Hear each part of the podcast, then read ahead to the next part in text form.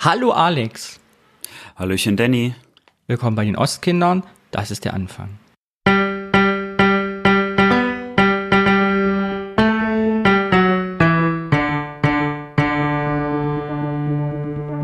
Alex, direkt am Anfang an. Dieser Podcast hat ab sofort ein neues Motto.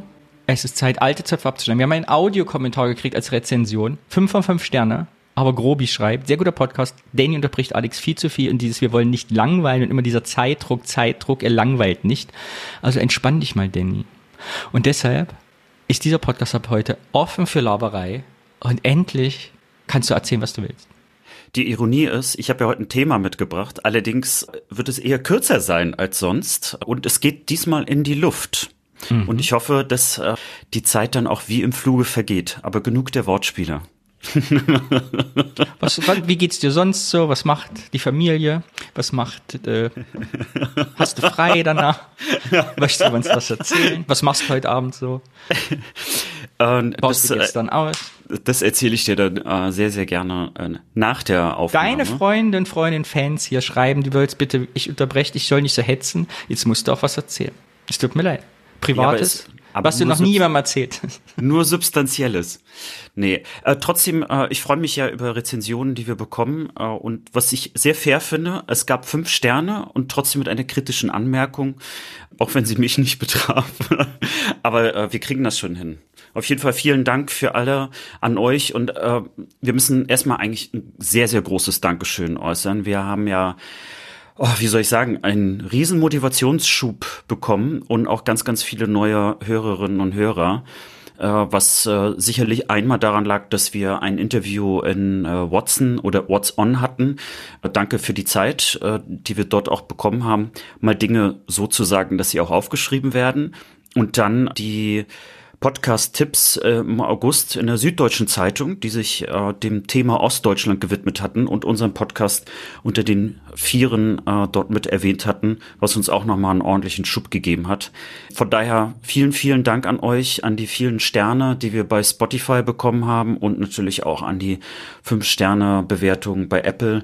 Das hilft nicht nur uns, äh, sondern auch anderen Leuten rauszufinden, ob der Podcast passt oder nicht. Nach dem süddeutschen Beitrag folgen uns ja jetzt dreimal so viele Menschen wie vorher.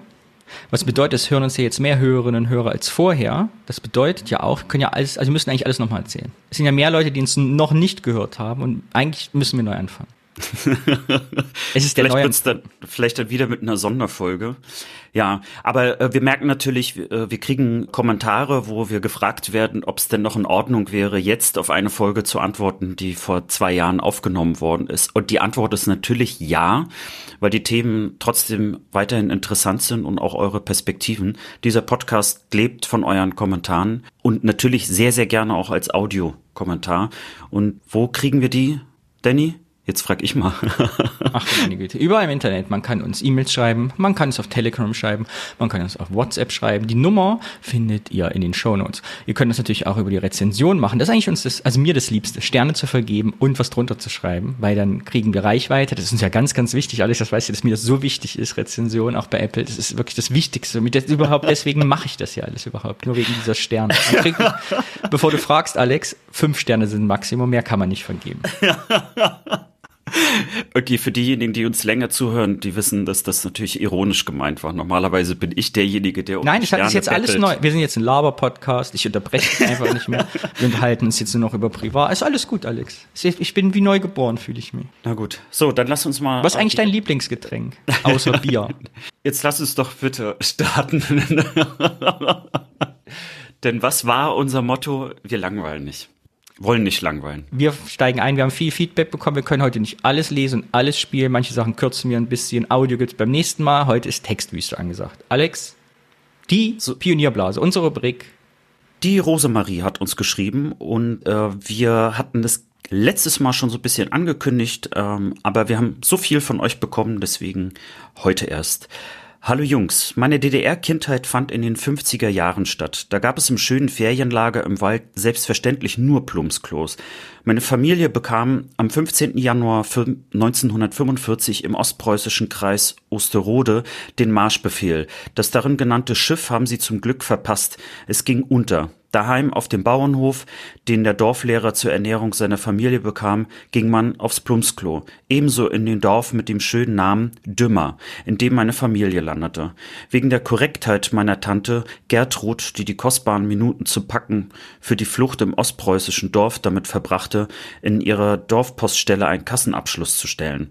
Und nach drei Wochen Fahrt im Viehwaggon ging sie nach Ankunft in Schwerin sofort zur Postbehörde, um die 43.000 Reichsmark abzuliefern worauf sich im Februar 45 ein oberer Postbeamter in Schwerin wohl sagte, die können wir gleich ins Dorf Dümmer schicken, wo die Post nicht besetzt ist. Die Post, in Klammern das Haus sieht heute noch so aus, entpuppte sich als kleiner äh, Garten mit einem circa 30 Quadratmeter Raum für die Postarbeit und dahinter 15 Quadratmeter Kammer als Wohnort für die Postbeamtin. Wasser musste von der Pumpe im Hof geholt werden und wo man sein Geschäft erledigte, ahnt ihr an dieser Stelle wohl schon. Natürlich passte der Rest der Familie mit dem Lehrer, Vater, seiner Frau und noch zwei erwachsenen Schwestern nicht in die Kammer. Nochmal Glück, auch das Schulhaus stand leer.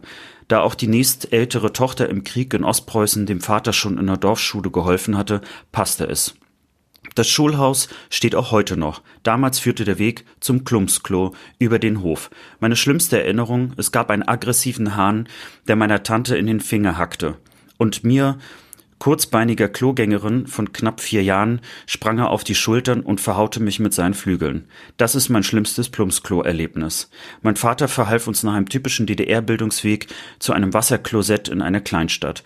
In einer in den 1920er Jahren gebauten Werkswohnung. Mein Großvater, der nach Omas Tod mit seiner ältesten Tochter in einem alten Teil mit Plumpsklo und Pumpe immerhin schon in der Waschküche lebte, lernte auf seine alten Tage nicht mehr, dass man bei uns spülen musste. Bei einigen meiner Mitschüler stand in der Kleinstadt das Plumpsklo auf dem Hof. Wenn Sie in Belitz den Baumpfad besuchten, finden Sie das ökologische Klo der Zukunft.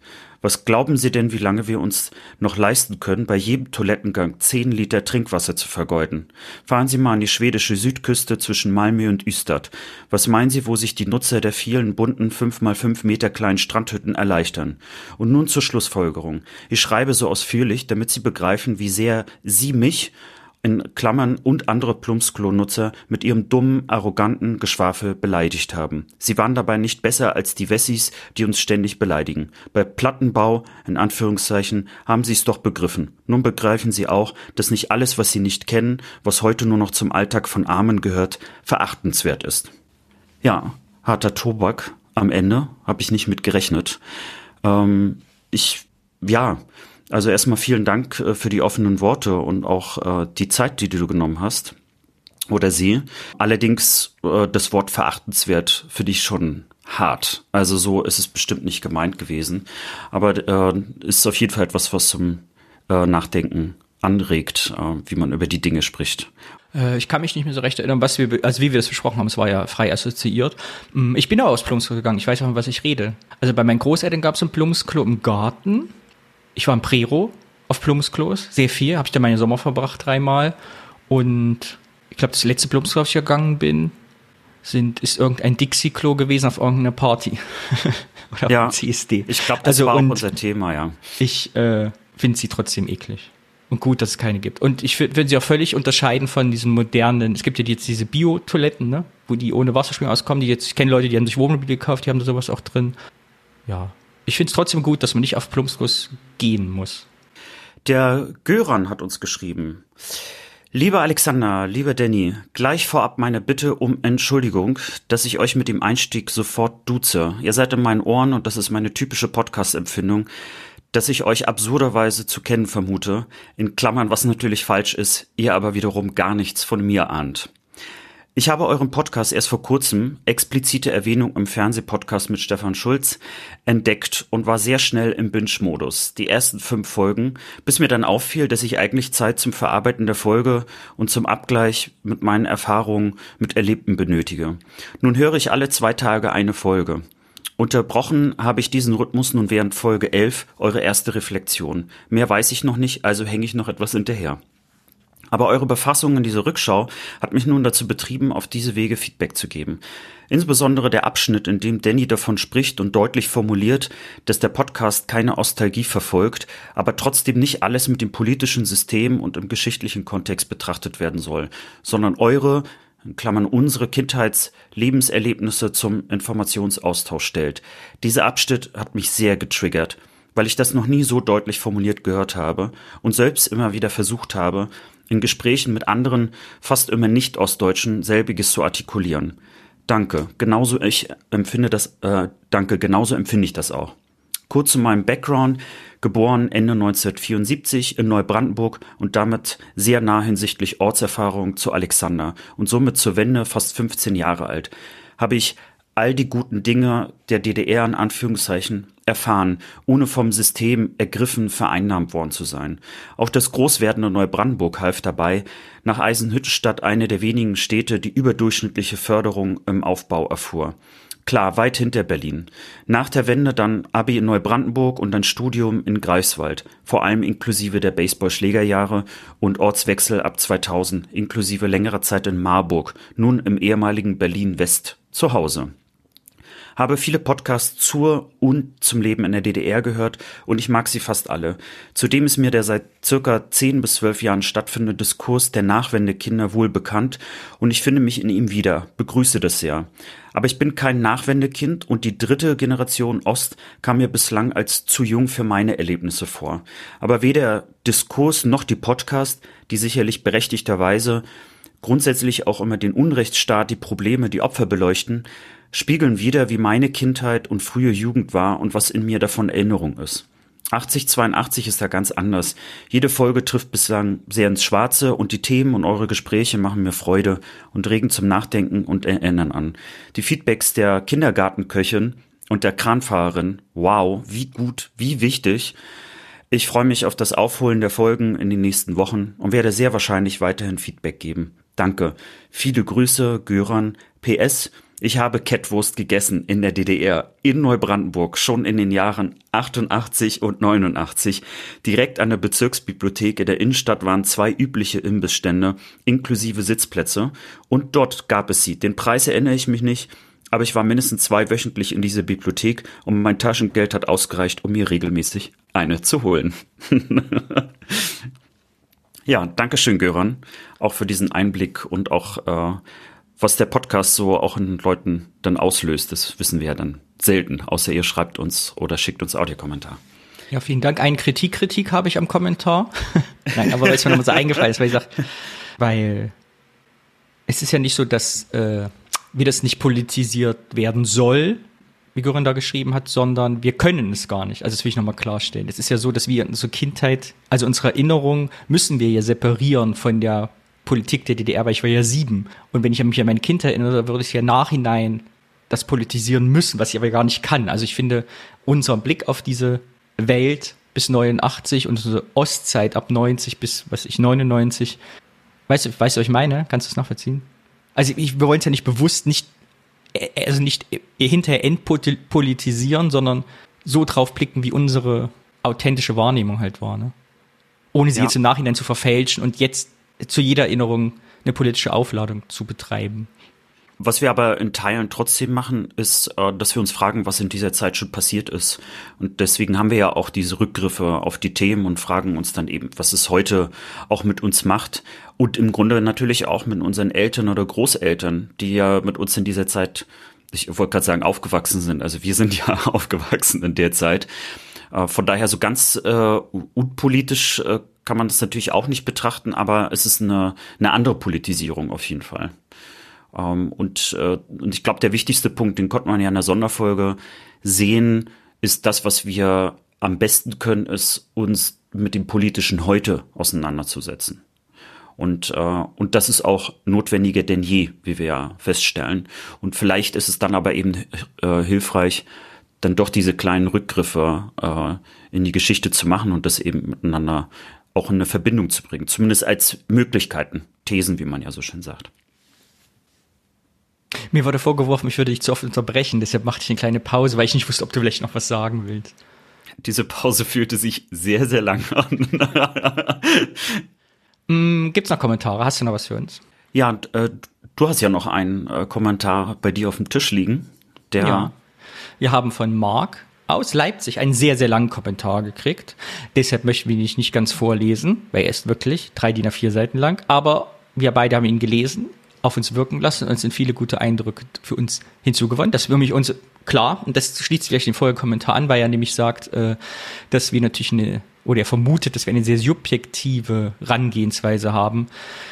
Es geht um die Sonderfolge Sonneberg und warum wir weg sind aus dem Osten. Und ja, natürlich ist das total subjektiv für uns, weil das ist ja auch der Sinn des Podcasts. Wir erzählen immer nur von uns beiden. Und über alles, was wir nicht wissen, hoffen wir dann eben durch Einspieler, Gäste oder so oder Gästinnen neue Einblicke zu kriegen. Aber das fand ich nämlich gut, könnte ich an der Stelle eben auch nochmal betonen. Es ist, wir reden immer nur über uns zwei und wir reden nicht generell über die Jugend im Osten, sondern unsere Jugend im Osten. Und das finde ich aber auch gut, dass wir eben diese ganz subjektive Perspektive einnehmen. Aber wie gesagt, wir sprechen halt nur für uns, nicht für keinen anderen. Oder wie siehst du das, Alex? Ja, kann ich nur unterstützen. So nach äh, über 40 Folgen kann man das, glaube ich, jetzt auch so sagen, dass wir uns einig sind an vielen Punkten. Ja, wir haben das ja immer mal wieder, zum Beispiel für Frauen in der DDR und in der Nachwendezeit kann ich halt überhaupt nichts sagen. Ne? Und deshalb kommt das auch so wenig hervor. Oder ne? Nicht weiße Menschen zum Beispiel auch. Ist ja auch nicht meine Perspektive. Die können wir immer nur durch Themenschwerpunkte wie die Vorzis, die Vietnamesen im Osten irgendwie nach der Wende mal irgendwie versuchen, durch dritte Einspieler aufzulösen. Was Marc aber äh, schön nochmal aufgedröselt hat in seinem Kommentar, ging es nämlich darum nochmal, wie man Leute zurück in den Osten kriegt. Das war in der Sonnenberg-Folge auch Thema, dass ich sagte, das ist ja unsere Schuld, dass wir weg sind. Mm, dass es durchaus von Gemeinden Rückholaktionen gibt. Also er hat Beispiel Finsterwalde genannt, die Stadt, die halt extra, die haben sogar extra eine Beauftragte dafür, potenziellen Rückkehrern die Neustadt in der alten Heimat zu ermöglichen. Also dass es da so Kampagnen gibt und auch vermehrt.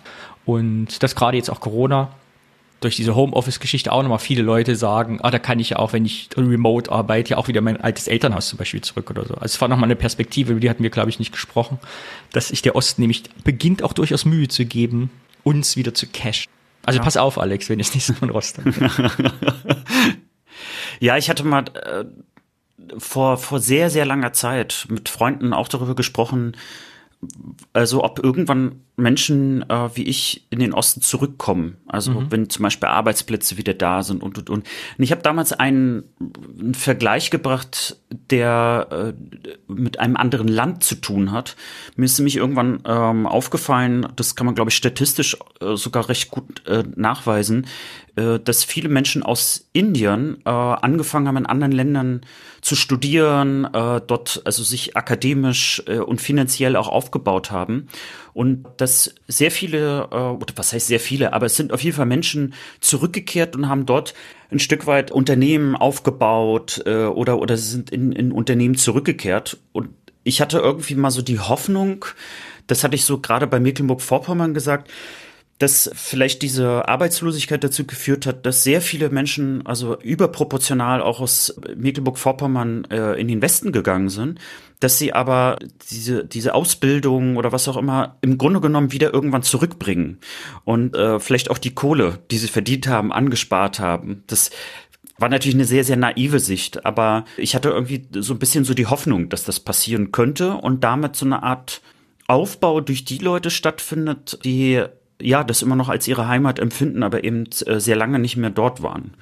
Und trotzdem, wenn ich jetzt so auch nach unserer Sonneberg-Folge denke, haben wir natürlich immer noch den Punkt, also wenn ich jetzt äh, zurückkehren würde nach Rostock nach 20 Jahren, dann also Rostock schlägt zwar in mein Herzen, aber äh, Rostock hat sich auch verändert. Äh, MacPom hat sich auch verändert. Also ich kann jetzt nicht einfach so sagen, ja, also ich bin jetzt, also die 20 Jahre hätten praktisch nicht stattgefunden. Ich kann da jetzt wieder loslegen, wo es aufgehört hat. Immer noch der Ansicht. Ich war jetzt, äh, letzte Woche war es ja in Sonnershausen, habe ich mit dem Bürgermeister und der Frau vom Museum, der Frau Schäfer getroffen, weil ich ihnen eine Arbeit von mir fürs Rathaus geschenkt habe, die sie Gott sei Dank angenommen haben als Schenkung. Gott sei Dank. Gratulation. Und mich nicht abgewiesen. Und äh, mit dem habe ich mich eben genau auch darüber auch unterhalten nochmal, dass es, ich finde, es muss, kann auch einen Mittelweg geben. Man muss nicht direkt wieder hinziehen, aber man kann sich aber trotzdem für seine Heimat engagieren. Weißt du, dass man irgendwie, wenn man nach Hause kommt, in, da wo man hergekommen ist, wo man aufgewachsen ist, nicht nur als Besucher oder Besucherin kommt, sondern wie ich jetzt nicht, du bist jetzt auch ein Förderverein der Schule beigetreten, also dass man so mit Kleinigkeiten versucht, einfach nicht nur als Gast zu kommen, sondern sich in, auf irgendeine Weise engagiert. Und selbst wenn man nicht zur Freiwilligen Feuerwehr gehen kann, im Heimat, wo man herkommt, dann kann man ihm wenigstens Geld spenden, damit sich Kassen Bier kaufen können für die Party. ist auch eine schöne Idee. Warst du eigentlich, äh, hattest du irgendwas mit Freiwilliger Feuerwehr eigentlich zu tun? Ich? Oder hast du es? Achso, du wolltest Smalltalk machen. Natürlich, nein, äh, ich hatte da nie den Zugang zu. Du? Hast du? Äh, nee, ich hab, bin immer sehr skeptisch äh, gewesen, was so diese ne, alle, was ich wollte gerade militärisch sagen, das ist ja äh, Unsinn. Aber wenn so irgendwie ganz, ganz viele Jungs zusammen waren und meistens waren das ja damals noch Jungs, dann waren das nicht unbedingt die Gruppen, in denen ich mich wohlgefühlt habe. Das war ähnlich auch mit Sportvereinen. Ich war zwar in einem Sportverein, aber immer wenn es, sagen wir mal, sehr testosteronhaltig wurde, was hast dann habe ich mich damals nicht wohlgefühlt. Leichtathletik. Also es war ein mhm. Leichtathletikverein. Und was war deine Lieblingsdisziplin? Ähm, Ausdauerlauf, weil dann musste ich mit niemandem reden. Wirklich? Ich kann, ich war ja Kurzstrecke richtig gut. Für meine kurzen Beine 100 Meter hab ich, bin ich den meisten Leuten weggelaufen damals. Aber ich konnte alles, was länger als 800 Meter war, habe ich, hab ich gar nicht erst angefangen. Ausdauer war immer meine große Schwäche. Furchtbar. Hab ich ja, nicht bei, bei mir war es ganz am Anfang so, dass die, als es noch 60 Meter Strecke war, war es perfekt. Nach 60 Metern war ich kein guter Sprinter mehr, weil die für die restlichen 40 Meter fehlte mir dann der Zug. Läufst du denn heute auch noch? Bist du so ein Jogging-Typ? Überhaupt nicht, aber ich bin natürlich, wie du weißt, ein Spaziergänger und ich spaziere sehr viel. Also das Ausdauernde, das ist mir ja, in unserem Alter spazieren ja auch besser als laufen. Das tut für die Gelenke ja viel schonender. Alex, das machst du schon richtig. wow. Wir sind jetzt ein Service-Podcast, wir müssen euch die Tipps hier auch geben. Haben wir noch einen Kommentar? Für heute würde ich sagen, machen wir mal einen Cut, wie es so okay. schön heißt, im Sehr Englischen und äh, gehen dann direkt mal in die nächste Kategorie. Das nächste Mal übrigens wieder Audiokommentare. Also, wir haben noch Platz für Audio. Schickt uns bitte noch Kommentare. Und Göran, falls du das hörst in drei Jahren, bis du hier bist, an dieser Stelle, äh, schick uns auch einfach noch einen Kommentar. Wir sind ja schon bei Folge 100, aber kein Problem. Schickt uns einfach auch auf ältere Folgen Kommentare, weil mich freut das eigentlich auch immer, weil wir haben jetzt auch wieder ne, direkt Bezug bekommen, wo wir wieder dran gedacht haben an ältere Themen und die nochmal, also es ist auch für uns immer schön zum nicht vergessen. Nächste Rubrik, und das ist meine. Ich freue mich so, ich bin ganz aufgeregt. Denn, Alex, sie heißt das Wort. Ich bringe dir ein Wort mit, das mir so eingefallen ist, habe ich mir aufgeschrieben in mein Handytelefon, weil ich dachte, das passt gut hin. Du weißt nicht, um welches Wort es geht. Und deshalb musst du völlig frei assoziieren, was dir dazu einfällt und was das mit deiner Jugend im Osten zu tun hat und mit deinem Leben heute. Und ob das überhaupt so ist. Ich habe nämlich letztens Aktenzeichen XY geguckt. Du kennst diese Sendung? Ja. Ja. Weil ein Freund von mir hat mitgespielt. Und zwar hat er gespielt, ein Ehemann, in der DDR, dessen Frau irgendwie getötet oder verschwunden worden ist. So, und da gab es diesen Einspielfilm, der spielt halt irgendwie 1988, kurz vor der Wende. Und auf Twitter ging so ein bisschen der Shitstorm rum, weil nämlich im Hintergrund ein Plakat hing, da stand Broiler drauf. Mm, aber mit EU, nicht OI. Also Broiler.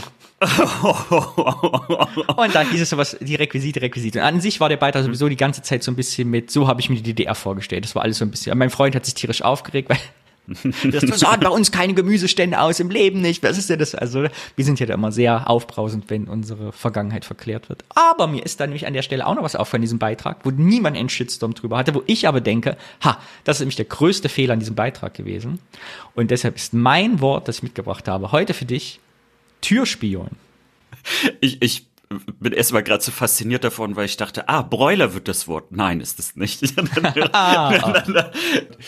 ja, aber oh Gott, Broiler mit EU, also das, boah, das, das hätte. Also es, nee, ich will mich gar nicht aufregen. Ich habe noch nicht das Alter erreicht, wo man das, eigentlich hat man nie ein richtiges Alter, sich zum Aufregen. Ja, Türspion. Ja, also meine erste Erinnerung ist, dass ich mich ich habe wirklich ein Bild vor Augen, wie ich versuche, durch den Türspion zu gucken, aber ich eigentlich zu klein dafür war. Weil der natürlich viel, viel höher war. Und ich beigebracht bekommen habe, natürlich niemandem Fremden einfach so die Tür zu öffnen. Und deswegen der Türspion wichtig war, weil es reicht natürlich nicht einfach nur zu fragen, wer ist da? sondern man muss ja auch durchgucken. Nicht, dass man dann unbedingt besser gewusst hätte, wer es ist, wenn es eine fremde Person ist. Interessant, ich habe nämlich dieselbe Erinnerung auch daran, dass ich auch zu klein für einen Türspion war und auch nicht durchgucken konnte und es auch total spannend fand, auch zum Beispiel durch den Türspion zu gucken, wenn niemand draußen war. Das war so ein bisschen die Spionage des kleinen Mannes. Also einfach durch den Türspion zu gucken als Kind fand ich, wenn es auch so verzerrt war und man als Kind auch nicht wusste, kann man von draußen eigentlich auch reingucken und dann von drinnen draußen, das waren so Fragen, die man sich so gestellt hat. Ja. Ich habe das Wort aber mitgebracht. Äh, hattet ihr immer schon Türspion? Äh, ich muss gerade überlegen. Du, äh, meiner Erinnerung ist an Lütten Klein, also mindestens Mitte der 80er oder 86 sind wir, glaube ich, umgezogen. Mhm. Da hatten wir auf jeden Fall einen Türspion, ja. Okay, bei Ma ich habe nämlich eine Erinnerung, das muss 1990, 91, kurz nach der Währungsunion gewesen sein, hat mein Vater ein Türspion eingebaut in die Plattenbauwohnungstür. Und das ist nämlich meine These. Ich glaube, in der DDR war es gar nicht üblich, Türspione zu haben, sondern es ist ein Nachwendending. Wo du mich natürlich gerade direkt wieder äh, irritiert hast, weil du sagst, ihr hattet vorher einen. Vielleicht war es in der Großstadt, aber auch anders. Aber ich bin mir hundertprozentig sicher, denn ich war dabei, als mein Vater ein Loch in die Tür gebohrt hat und die Türspion eingebaut hat. Also ich kann sagen, dass äh, bei meiner Oma in der Sowjetunion, also in der heutigen Ukraine, äh, sie hatte auf jeden Fall einen Türspion und die hatte sogar drei Türen.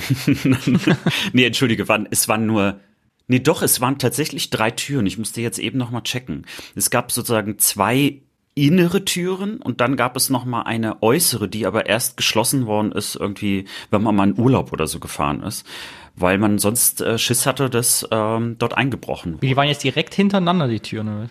Ja, das waren, also die sind auch richtig, also dick gewesen, teilweise mit Schaumstoff. Äh, und äh, meine Oma hatte damals auch ein Alarm so, so ein Signal, was man dann angeschaltet hat, wo man dann zur Polizei gegangen ist und es dann für die Urlaubszeit beantragt hat. Keine Kann Ahnung, sein, dass deine Oma, das hatten wir ja schon mal, dass die doch in der Raketenforschung, in der Uranforschung gearbeitet haben? nee, alle anderen hatten auch solche Türen und Alarme waren auch nicht unüblich. Also es gab halt einfach Einbrüche, offensichtlich.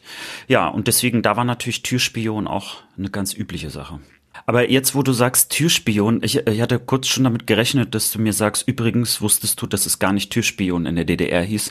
Ähm Weil das wäre ja jetzt auch so äh, weil es ja auch noch Spion heißt.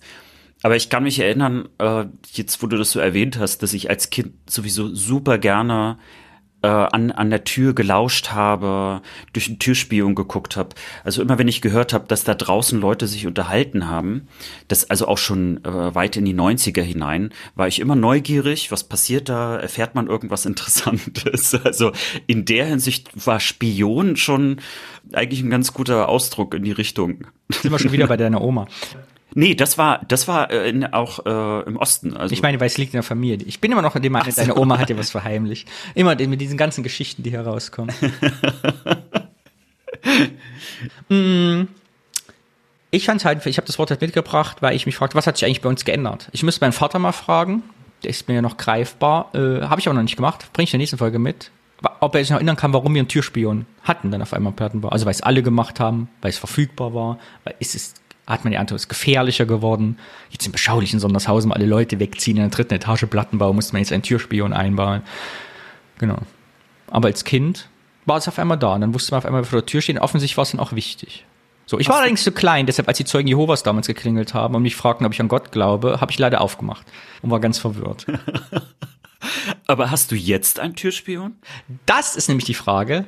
Was ist heute? Wie geht's deinem Türspion heute, Alex? Ich habe keinen. Du hast gar keine in der Tür? Nein, und ich würde auch nie jemanden einfach so reinlassen.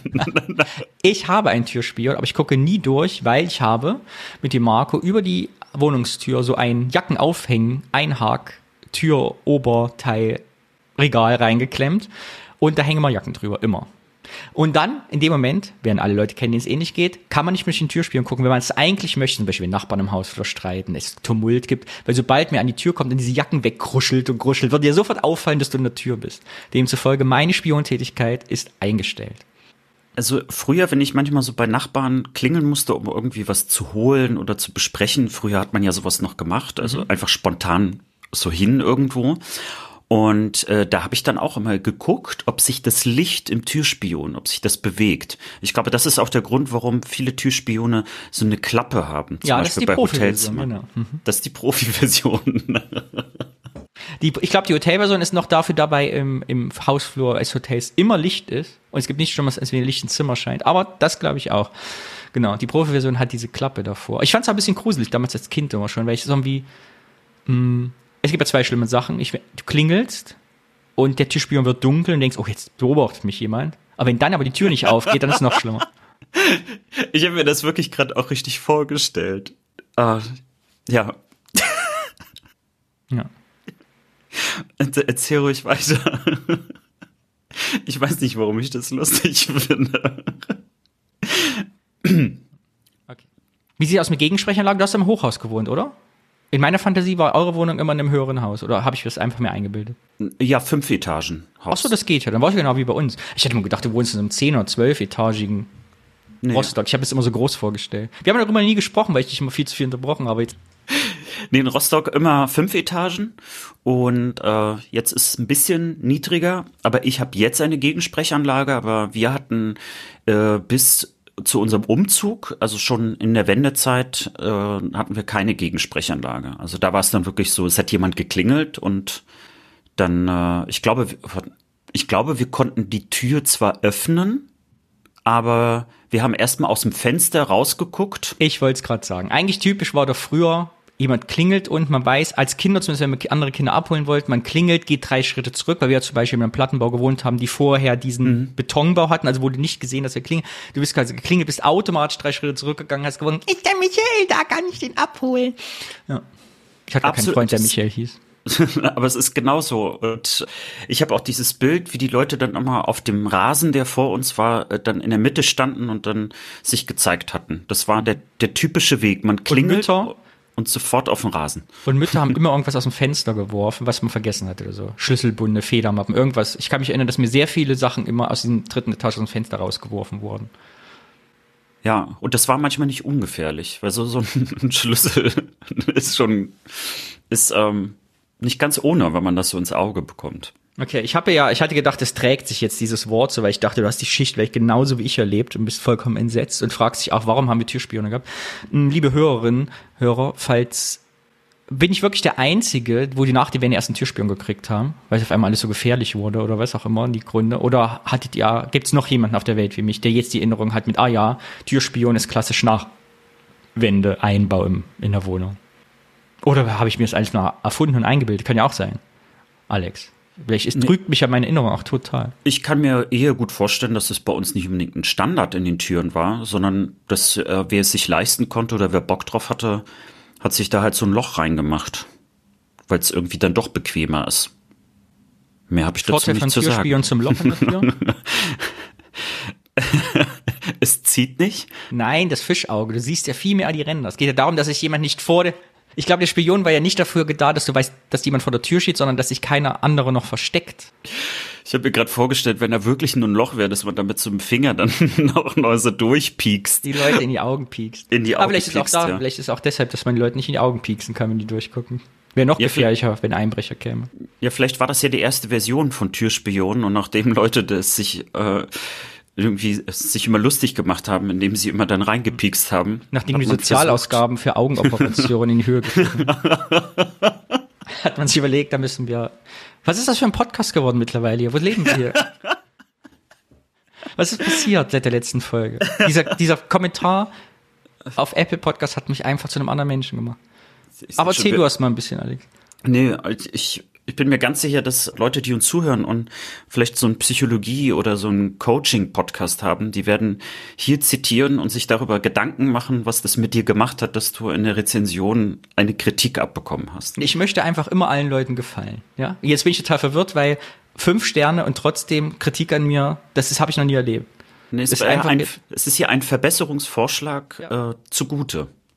Außerdem ist es gar nicht das erste Mal gewesen, dass dazu eine Rezension war. Ich glaube ja, dass das jemand ist, der am Anfang ähm, des Podcasts war. Da gab es ja schon mal diese, dieses Feedback und dann und da hast du dich auch dran gehalten. Also, Ach so, du meinst, ich bin, hab mich eigentlich schon gebessert. Das weiß die Person aber noch nicht.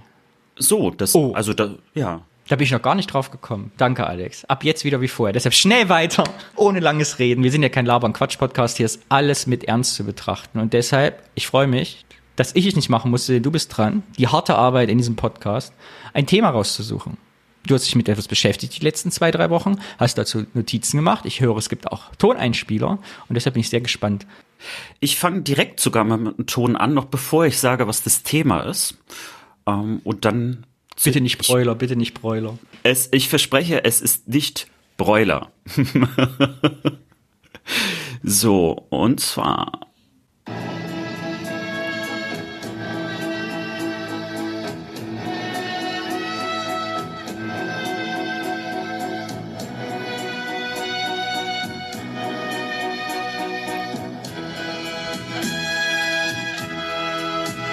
Klingt wie Traumschiff.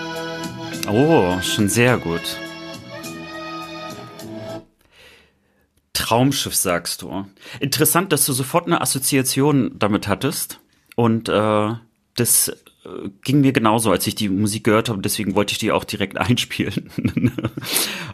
Weil es nicht um Traumschiff geht. Aber was, was könntest du dir noch vorstellen, was das für eine Serie ist? Äh, das so viel schon verraten. Das ist eine Intro-Musik von einer Serie, die ah. mit meinem Thema zu tun hat. Ach, darf ich drei Fragen dazu stellen? Ja. Ist es eine Vor- oder Nachwendeserie? Es ist eine Vorwendeserie. Aus der DDR oder wurde sie nur gesehen in der DDR oder wurde sie auch da produziert? Es ist äh, in der DDR produziert worden und gezeigt worden. Mhm. Da bin ich raus, weil außer Zini, war das überhaupt Osten, DDR?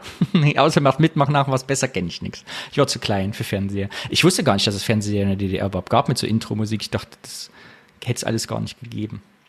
Aber jetzt, jetzt bin ich ganz gemein. Ich werde die Antwort noch gar nicht geben. Oh nein. ich äh, teaser dann an, äh, was es ist, weil es gehört ein bisschen zu der Geschichte, äh, die ich heute erzählen möchte. Mhm. Und zwar ist mein Thema Interflug. Mhm. Was sagt dir Interflug? Interflug sagt mir etwas. Das war die Fluggesellschaft der DDR. Korrekt. Und Bist ich weiß es ja. aber auch nur, weil ich glaube, ein Freund von mir, der Michael, ist ja Steward, mittlerweile Purse oder so. Und ich meine, der hat ein Interflug-Modellflugzeug zu Hause, weil ich kann mich erinnern, dass sie eine sehr schöne Bemalung haben. Also ich fand, dieses Interflug hat so ganz dicke Buchstaben irgendwie. Waren, waren die rot oder blau? Rot, ne? Oder rot mhm, und blau? Rot, ja. Ich fand die Bemalung sehr schön. Also irgendwie dieses Design hat mir gefallen. Und damit hört mein Wissen über die Interflug auf. Und ich weiß doch, ne, eine habe ich, habe ich noch, mein Vater. Ich war ja immer ganz neidisch auf meinen Papa, der ist ja 19 70 oder so mit der Interflug nach Bulgarien geflogen und erzählte mir, dass er einmal in seinem Leben hin und zurückgeflogen ist. Und dachte ich mal, wow. Wann bist du das erste Mal geflogen in deinem Leben? Erinnerst Spät, 2003 nach New York. Oh, und dann auch gleich äh, schon so eine Fernverkehrsstrecke. Nicht schlecht. Und noch mit Umsteigen in München. Und noch mit Zahnschmerzen. Das war das schlimmste Urlaub meines Lebens. Nein, es war alles schön. Am zweiten Tag. Es ist gar nicht so einfach, einen Zahnarzt in New York zu finden. Ich, Oh Gott, das, äh, vielleicht sollten wir das Thema. Äh, wir sind doch jetzt, wir können doch über alles unterhalten. Es wurde gewünscht. Nicht weiter verfolgen. Nein, wir haben doch äh, jetzt gerade festgestellt, dass es äh, gar nicht so war. Meine ja. Mama ist tatsächlich, ich, mein, ich weiß ja, meine Mutter hört mir zu, das erste Mal geflogen 2000, das ist auch eine Geschichte für sich, 2010 nach Moskau. Zur Hochzeit meines Bruders, die da nicht stattgefunden hat. Aber das, das ist wirklich eine andere Geschichte. Und sie ist nicht so schlimm, wie sie sich jetzt hier anhört. Und wir hatten tolle vier Tage in Moskau damals. Und meine Mutter hatte so Angst, aber die Lufthansa Stewardess hat sich damals, Flugbegleiterin sagt man, glaube ich, heute, ich glaube, das ist ein altes Wort, äh, die Flugbegleiterin hat sich sehr rührend um meine Mutter gekümmert, alles erklärt und ihr die Angst genommen und so viel Wein kredenzt, dass meine Mutter sehr angeheitert und fröhlich gelandet ist. Das und am Ende sogar am Fenster sitzen gut. wollte. Oh, und immer sagte, schöner als Busfahren. Und das sind alle Fluggeschichten, die ich in meiner Familie habe. Mehr existiert nicht. Deshalb bin ich gespannt, wie es weitergeht. Also äh, es ist kein riesengroßes Thema, aber äh, für mich trotzdem ein kleines persönliches. Äh, zum einen, ich bin ja schon das erste Mal in einem Flugzeug gewesen, da konnte ich noch gar nicht klar denken. Äh, ich bin wirklich so als Baby bin ich bereits also äh, zu meiner äh, Oma in die Sowjetunion geflogen und ich bin sehr, sehr oft geflogen. Also wir sind natürlich auch mit dem Zug gefahren. Das ging dann über zwei Tage, meistens dann über Moskau und dann äh, dort für ein paar Stunden beim Bekannten gewesen. Und von Moskau war dann wieder so ein Nachtzug, der dann äh, ja, uns nach äh, äh, Kharkiv äh, fuhr. Und äh, Flugzeug war natürlich für mich auch aufregend. Und mein äh, Opa, äh, also einer meiner beiden Opas, äh, war äh, ja auch Flugzeugingenieur. Der war sogar für drei Jahre in Algerien, hat damals geholfen, so diese ganzen Kampfflugzeuge zu warten, ne? also so die ganze Ausbildung. Dadurch hatte ich also ganz viel auch mit Flugzeugen zu tun. Und mein Stiefoper, also äh, wegen einer Scheidung dadurch entstanden, der war auch ein riesengroßer Fan von äh, Flugzeugen und hatte immer die Flugrevue und so, also so eine ganz bunte Zeitschrift, also auch schon zu ähm, äh, zu sehr sehr frühen Zeiten. Also ich erinnere mich immer wenn wir die äh, wenn meine Oma und, und ich also wenn ich meine Oma in Stralsund besucht hatte dann lagen da immer diese Zeitschriften mit diesen schönen Bemalungen der Flugzeuge. Weil ich mochte nämlich immer die Bemalung. Also mich hat gar nicht interessiert ob die dann Motor XY hatten oder so. Ich fand das immer spannend so ah was ist eine Ilyushin was ist eine Tupolev äh, und so weiter. Und und Interflug war natürlich neben äh, Aeroflot waren sozusagen so die zwei Fluggesellschaften die man als äh, ja DDR-Bürger letztlich kannte und äh, die ich natürlich in meiner Kindheit kannte. Also für mich war Aeroflot so äh, äh, häufig geflogen und äh, gerade auch zu Sowjetzeiten ist sowieso sehr viel innerhalb der Sowjetunion geflogen worden. Das ist ja ganz ähnlich in den USA auch, also wo ja Züge äh, praktisch gar keine Rolle spielen, also vor allen Dingen nicht auf langen Strecken und es ja auch zig Flughäfen gibt. Also es spielt da einfach wegen der Entfernung auch eine große Rolle. Und ich weiß noch, ein Aeroflot, den hatten wir mal in der ersten Klasse und da gab es dann wirklich noch so, da gab es nämlich Broiler, aber mhm. und es gab auch äh, schwarzen Kaviar und das war also schon so mhm. alles ganz äh, ganz edel und ich bin auch mal mit der Interflug geflogen mit einer Tupolev 134 die das wäre dann auch dann das vorletzte Mal dass ich sie heute erwähne das war natürlich so Berlin Schönefeld Interflug das ist sozusagen so eine Geschichte die ich da kenne ganz kurze Frage habe ich und zwar äh, wie soll ich das Tupolev M517B mit gelben Türen. Äh, bist du Flugzeugfan oder warum weißt du das noch? Also interessiert dich das? Oder? Mich interessieren Flugzeuge sehr. Ironischerweise wissen, also nicht ironischerweise. Also es gibt so im Internet natürlich riesengroße Communities, die sich ja dort beschäftigen.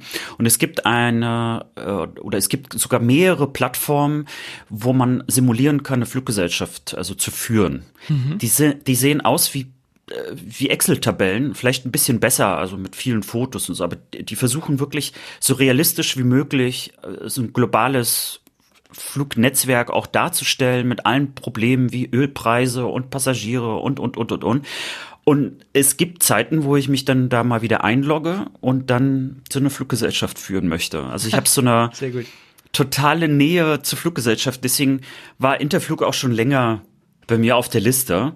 Interflug hat natürlich auch eine, eine kleinere, vielleicht auch größere Bedeutung für die DDR und das möchte ich heute so ein bisschen umreißen, damit man auch versteht, dass äh, warum Fluggesellschaften überhaupt so, warum es zum Beispiel wie bei Corona es Momente gibt, wo man nicht einfach so eine Lufthansa zum Beispiel fallen lässt. Vielleicht mal ganz kurz ein bisschen zu den Fakten, damit man mal überhaupt so, gerade als jemand, der Interflug noch nie gehört hat und nicht kannte, was das überhaupt für eine Fluggesellschaft war, wie groß war die, wohin flog die eigentlich? Und die erste Ironie ist, es war gar nicht die Interflug, sondern am 1. Mai 1995 war es die deutsche Lufthansa, mhm. aber es ist nicht die Lufthansa, die wir jetzt kennen. Mhm. Und die da damalige deutsche Lufthansa auf der Ostseite oder praktisch auf der sowjetischen Besatzungszone hat aber keine Namensrechte gekauft für die deutsche Lufthansa. Und das hat dann zu einem Problem geführt, denn in Westdeutschland, also in den anderen Besatzungszonen, wurde dann eben auf äh, Basis der liquidierten Lufthansa, also aus der Nazi-Zeit, wurde dann eine westdeutsche Lufthansa. Und äh, die hat dann äh, die DDR verklagt, weil sie gesagt hat, hey, das ist unser Name. Und die Chancen standen immer schlechter für die äh, Lufthansa in der DDR, so dass sie schon parallel mal die Interflug gegründet hat und teilweise einfach nur diesen Namen benutzt hat, damit sie keine Schwierigkeiten bekam in, in Ländern oder bei Landungen, äh, wo die Lufthansa, ich sage jetzt mal indirekt schon versucht hat, äh, die Interf äh, also die Lufthansa sozusagen dran zu hindern. Und das war aber, äh, wenn man so einige Dokumentationen hört, war das im Grunde genommen, ja, so eine kleine Mogelpackung. Es war sogar so, dass äh, die Leute Interflug-Uniformen äh, äh, parallel zu einer Lufthansa-Uniform dabei hatten, so dass sie also auf einmal zu Interflug wurden, wenn das irgendwie so eine problematische Landung sein könnte oder so. Aber letztlich ist dann also 58 also äh, da wurde dann die Interflug parallel gegründet und dann 63 war es dann so weit, dass die deutsche Lufthansa als solches äh, vom Namen her in der DDR nicht mehr existierte und äh, dann die Interflug eben alles gemacht hat. Was ich total bemerkenswert fand, äh, es gab tatsächlich in der DDR Flüge. Ich war erstmal so ein bisschen so perplex, weil ich habe so gedacht, hä, wo will man denn da so hinfliegen? Aber gab es dann so vor allen Dingen aus dem Süden in Norden, ne? also jetzt so Usedom zum Beispiel, gibt's ja immer noch diese Flugstrecke, damit dann die Leute da eben auch Urlaub machen konnten. Naja, und du kannst dir vorstellen, dass so die ersteren Strecken, die aufgemacht worden sind, die gingen natürlich alle so in Richtung sozialistische Staaten. Ne? Also DDR, UdSR waren natürlich so die ersten. Also was wie Berlin, Minsk, Dresden, Moskau, Leipzig, Kiew. Das waren so, äh, so Strecken. Leipzig-Kiew übrigens 1977. Also das waren sozusagen noch so ganz frische Sachen. Und um mal so ein bisschen unsere Zeit zu bringen, was hat da die Interflug eigentlich so für äh, Strecken aufgemacht? 80 äh, war zum Beispiel Leipzig-Burgas und äh, Dresden-Warna sind da aufgemacht worden. Und äh, das waren sozusagen die sogenannten sozialistischen Länder. Und dann gab es noch die nicht sozialistischen Wirtschaftsländer, also als NSW abgekürzt. Das spielt auch gleich eine Rolle, was die Mitarbeitenden anging. Und 80 wurde zum Beispiel Berlin-Dubai. Also wenn ich Berlin sage, dann natürlich nicht Tegel, sondern Schönefeld. Berlin, Schönefeld, Dubai, Rom, Malta, also war der Zwischenstopp und dann ging es nach Tripolis. Äh, und 87, das war, soweit ich es rausgefunden habe, die letzte Strecke, die neue, die aufgemacht worden ist, die ging dann nach Peking. Und in, die, dieser Zeit sind zum Beispiel auch Strecken sehr viel generell Richtung Süden gegangen. War viel Afrika-Verkehr. Unter anderem auch war eine sehr beliebte Strecke Athen. Also Berlin, Schönefeld, mhm. Athen. Und kannst du dir vorstellen, warum? Weil das ja Griechenland, Athen. Nein. Also für mich war die Überraschung, es waren Gastarbeiter, Ah, mh. aber nicht aus dem Osten, denn es gab ja keine griechischen Gastarbeiter, sondern das waren griechische Gastarbeiter, die über West, also aus West-Berlin mhm. nach Schönefeld gefahren sind. Es gab sogar dann äh, Interflug-Bus-Shuttles, also die dann die Leute aus West-Berlin äh, direkt zu den äh, Flugzeugen praktisch gebracht hatten. Denn Interflug war im Grunde genommen die erste Billigfluglinie Deutschlands. Ach, na toll.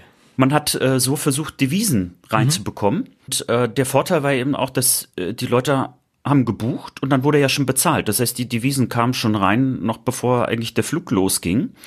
Und Interflug war im Schnitt 70 Prozent billiger als eine vergleichbare äh, Westfluggesellschaft, sowas wie British Airways, die jetzt aus Berlin nach Düsseldorf äh, fast genauso viel verlangt hat, als wenn man äh, von Berlin zum Beispiel nach Athen oder Kairo flog.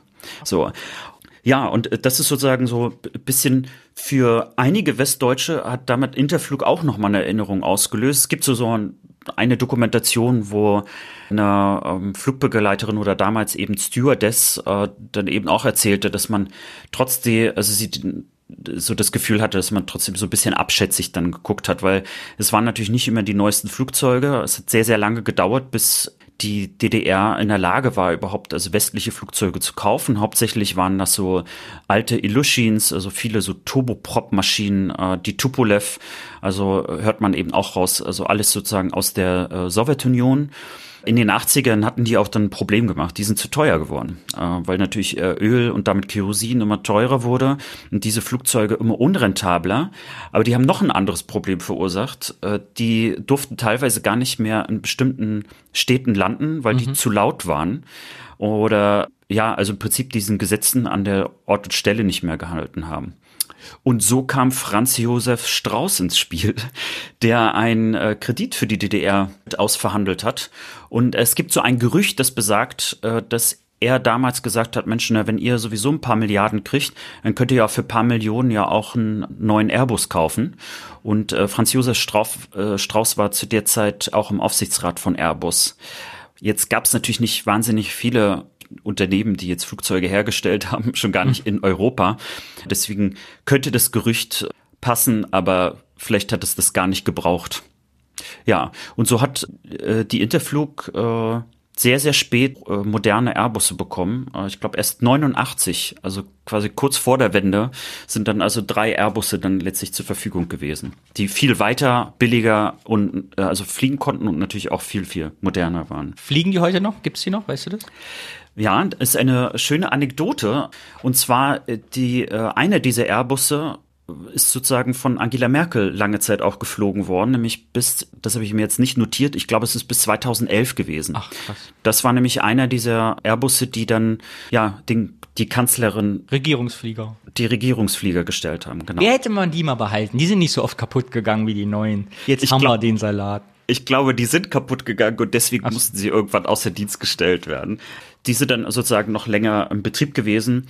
Das Ja, war jetzt eine zeithistorische Einordnung für alle, die jetzt die Folge zehn Jahre später hören. Das war gerade, wo Annalena Baerbock als Außenministerin zweimal liegen geblieben ist. stimmt. Mit dem Regierungsflieger. Ach, du hast Ja. es auch nicht mehr gewusst. Ich rede hier Witze einfach gegen Wände. Ist alles gut. Also, du was, lebst ich in deiner eigenen Fluggesellschaft. was ich interessant fand, ist, dass innerdeutsch, also in dem Falle jetzt äh, von DDR zu BRD und umgekehrt, dass es dort ganz, ganz selten äh, Flüge gab, nämlich äh, wenn nur in Ausnahmefällen äh, wegen der Leipziger Messe oder äh, 1974 äh, wegen äh, Fußball-WM. Aber ansonsten waren Flüge über die innerdeutsche Grenze verboten. Und zwar äh, haben das die äh, US-Amerikaner und die Briten und die Franzosen, Ah, okay. also die wollten das einfach nicht. Und das führte dann dazu, dass der erste innerdeutsche Linienflug erst auch 1989 am 11. August war. Und zwar zwischen Berlin und Düsseldorf, aber mit einer kleinen Randanekdote. Die sind trotzdem nicht über die innerdeutsche Grenze geflogen, sondern die sind erst in die CSSR geflogen, also Tschechoslowakei, und sind dann von der Tschechoslowakei dann in den Westen nach Düsseldorf geflogen. Also man musste also viel, viel weiter fliegen, nur damit sozusagen diese Regel eingehalten werden konnte. Ah, interessant. Mhm. Ja, äh, und apropos innerdeutsch in, im Sinne von, also in der DDR, bis 1980 gab es also in der DDR Flüge und die sind dann aber einfach eingestellt worden, weil die Passagierzahlen äh, sehr, sehr stark gefallen sind, vielleicht auch für heutige Verhältnisse hochinteressant, denn das lag daran, dass erstens die Mobilisierung der einzelnen Leute hochging und einfach die Züge massiv ausgebaut worden sind und man einfach schneller vorankam in der DDR mit Zug und Auto. Das hat dazu geführt, dass man nicht mehr fliegen wollte. Ja, ansonsten mal so in Zahlen, bis, 1999, äh, bis 1990 waren ungefähr 45 Flüge, Flugzeuge bei der Interflug. Nicht alles waren Passagierflugzeuge, sondern es waren auch sehr, sehr viele Agrarflugzeuge, Bild- und Kranhubschrauber auch mit dabei. Denn die Interflug war nicht nur für Passagiere, sondern die war gerade im Agrarbereich sogar sehr, sehr groß. Denn das lag einfach daran, dass in der DDR ähm, die Landwirtschaft ja ganz anders organisiert worden ist und die Felder teilweise riesengroß. Also eben nicht ne, von Bauern, ich sag jetzt mal ein paar Hektar äh, irgendwie äh, bewirtschaftet worden sind, sondern das ja, ich sag mal, fast Ländereien waren so ungefähr. Und da hat es sich gelohnt, zum Beispiel mit Flugzeugen eben äh, großflächig zu düngen. Und äh, interessant fand ich nur die Diskussion darüber, ob das jetzt eigentlich äh, eine bessere Düngung oder eine schlechtere ist. Weil viele meinten eben, dass dieses ja, also das großflächige, äh, großflächige Düngen eigentlich gar nicht so gut ist. Aber äh, viele meinten, dass es sogar mit einem Flugzeug besser gewesen wäre, weil es viel gezielter und viel äh, äh, dosierter eigentlich auch machen konnte.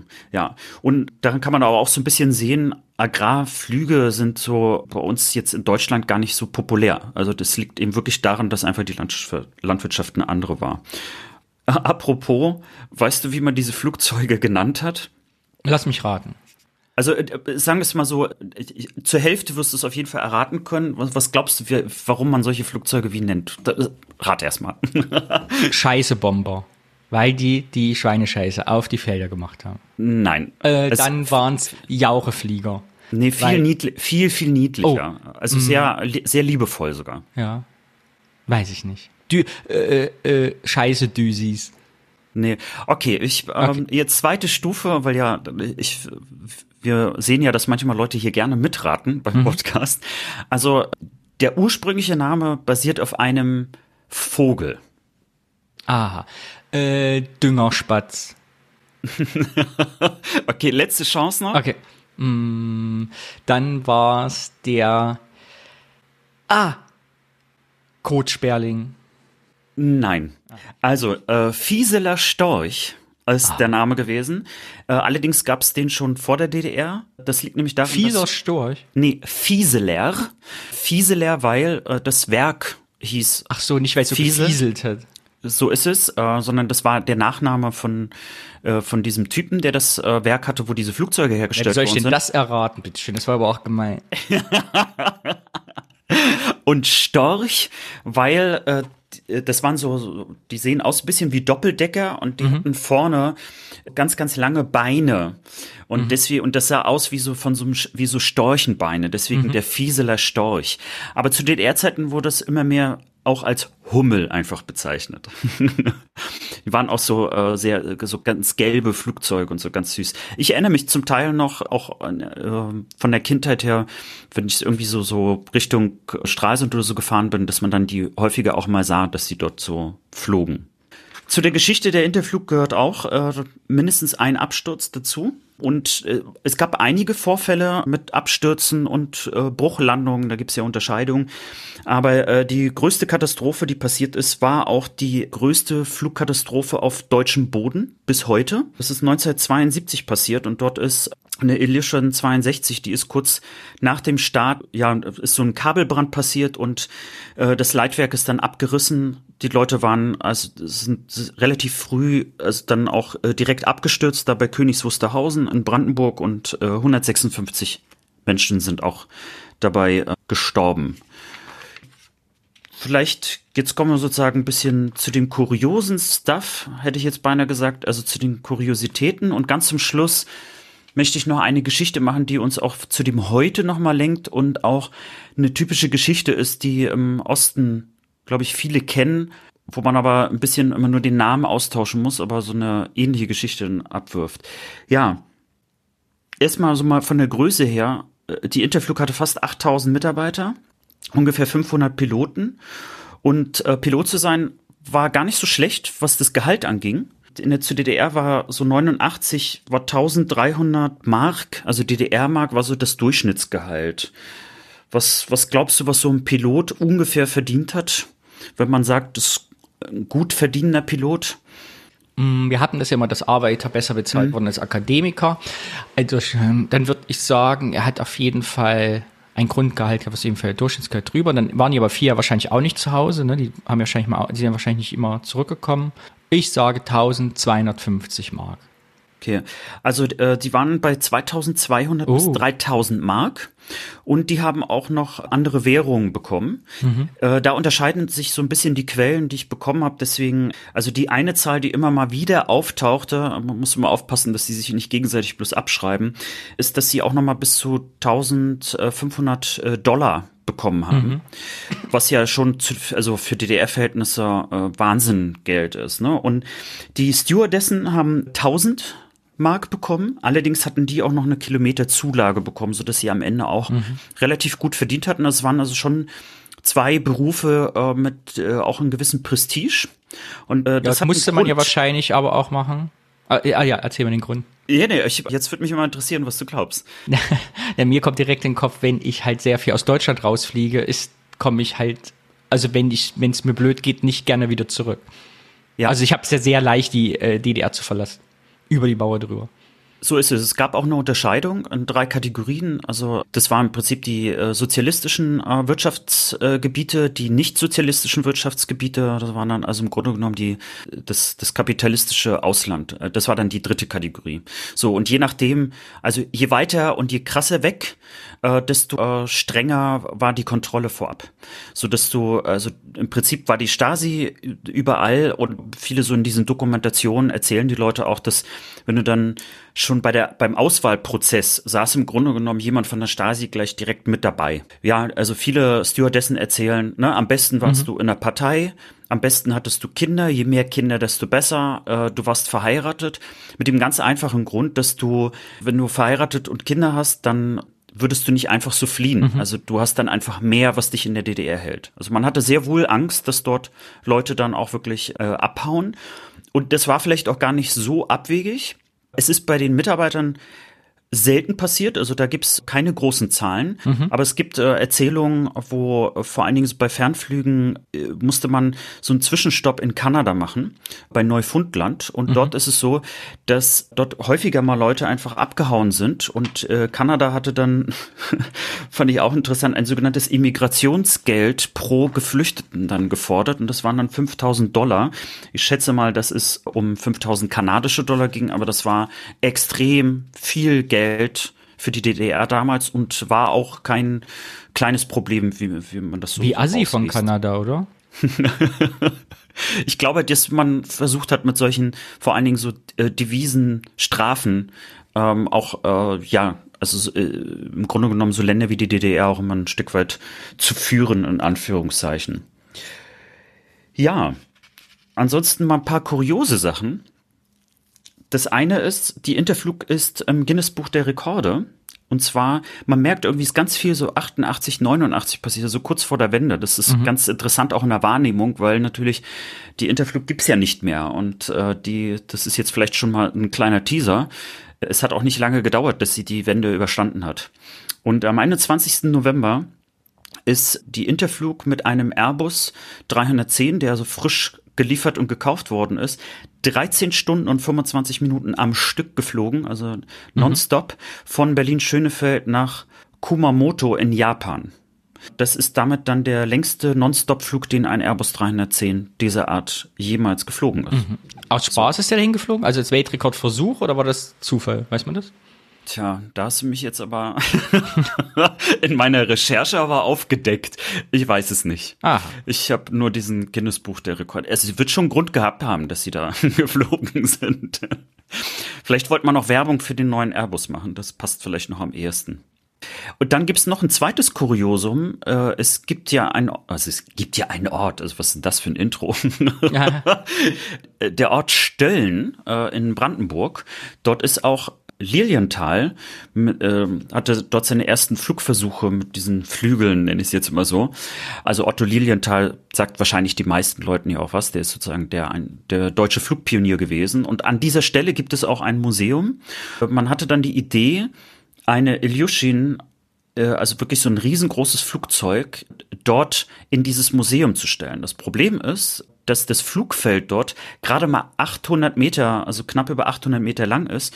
Und wenn man Flugfeld sagt, denken vielleicht viele noch in kurzen Flugplatz. Aber äh, man kann das sehr schön in der Dokumentation sehen. Ihr, werden wir auf jeden Fall in den Show Notes verlinken. Es lohnt sich, das mal anzugucken.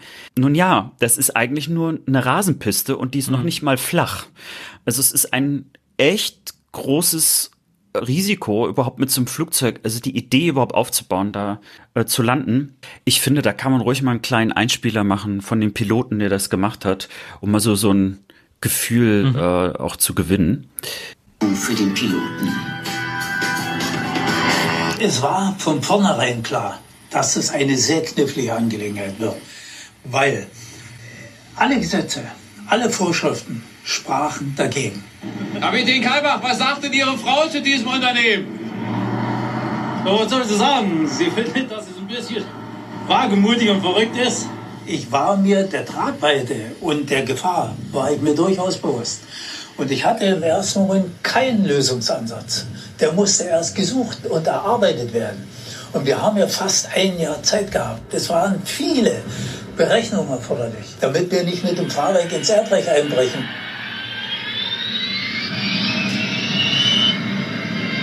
Ich wusste, wie eng das ist. Und ich wusste, das kann und wird gut gehen, aber du darfst dir nicht einen einzigen Fehler erlauben. Bei der waghalsigen Aktion erweist die russische Technik einmal mehr ihre legendäre Robustheit.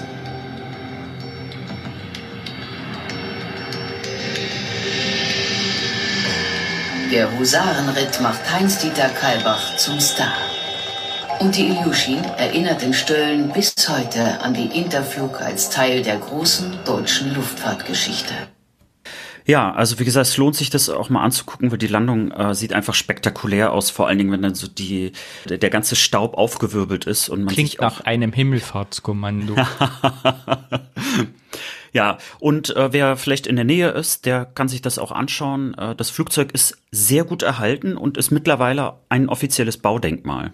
Und äh, da kann man auch drinnen feiern und äh, viele Aufnahmen auch von den zwei Dokus, die ich auch gesehen habe, die werden welche Überraschung in diesem Flugzeug selber auch äh, gemacht, so dass man dort auch, ich sag jetzt mal, sich so ein bisschen auch äh, optisch inspirieren lassen kann, weil man vor allen Dingen so diesen Stil der 70er mag, der ist alles noch viel so oh. in Orange. Wenn man äh, bei YouTube Stöllen eingibt, kommt direkt als erster Treffer Landung, Flugzeuglandung, Landung Flugzeug, Landung Staub, Landung Trainspotter.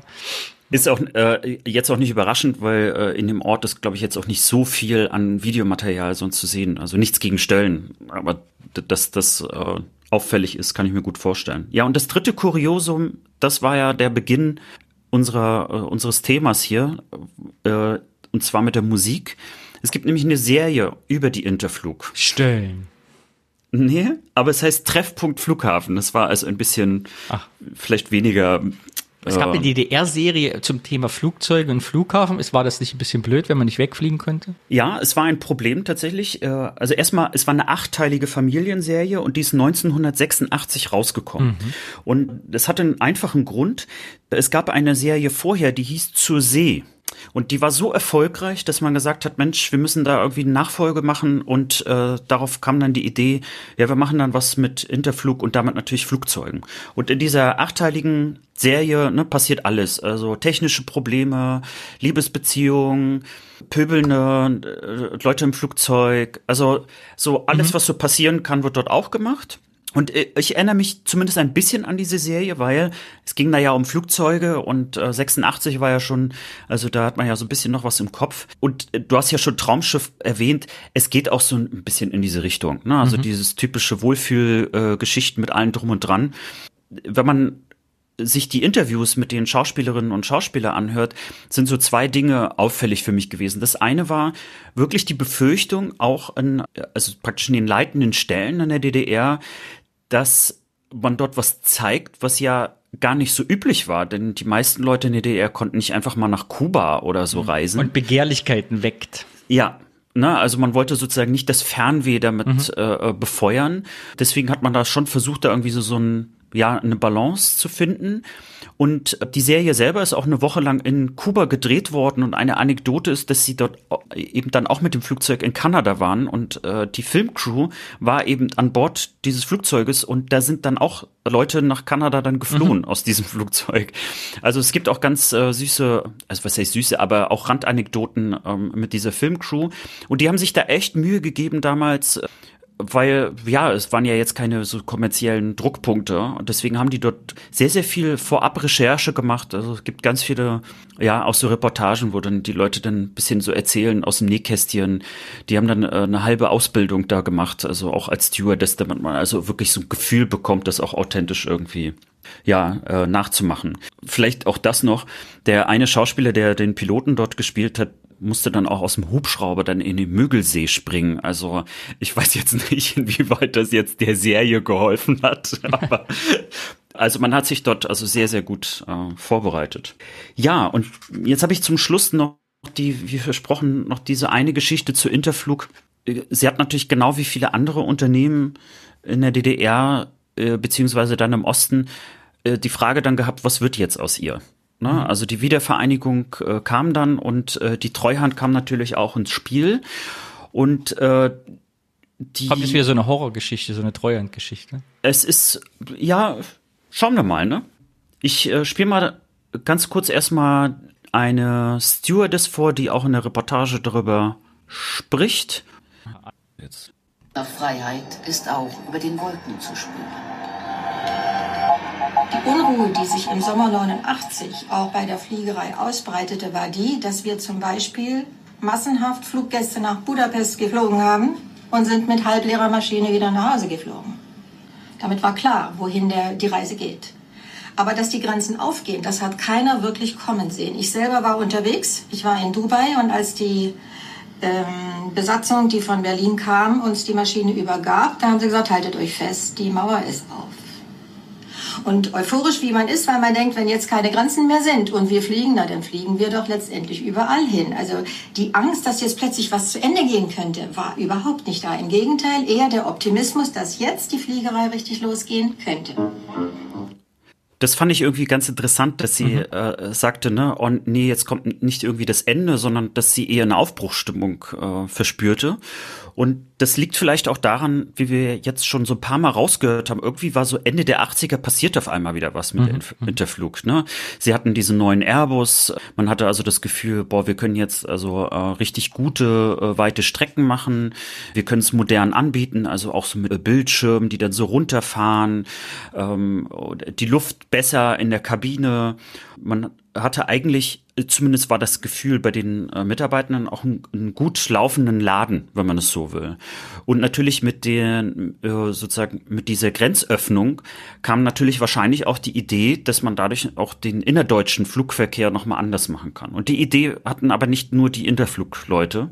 Ich möchte sozusagen da nochmal äh, aus dieser ZDF-Info-Doku nochmal den Piloten, der diese große Illusion auf ein Feld in Stöllen gelandet hat, den möchte ich auch nochmal zu Wort kommen lassen, wie der über die Zukunftsaussichten der, der Interflug gesprochen hat und danach sage ich mal ganz kurz, wie es dann letztlich gelaufen ist und äh, was da noch so für Aspekte waren. Selbstbewusst verhandeln die Interflug-Oberen mit Fluglinien wie der Lufthansa. Die neuen Airbus-Maschinen sind zukunftssicher.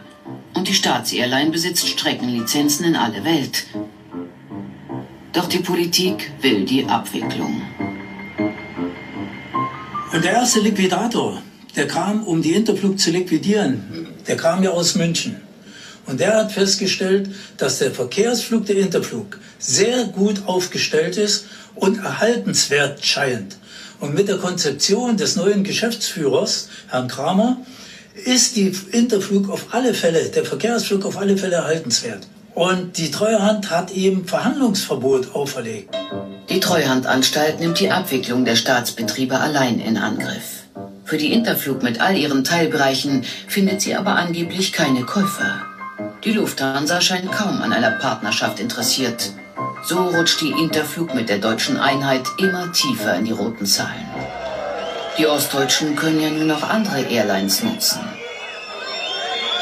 Enttäuscht und aufgebracht ziehen die Mitarbeiter im Februar 1991 vor die Treuhand.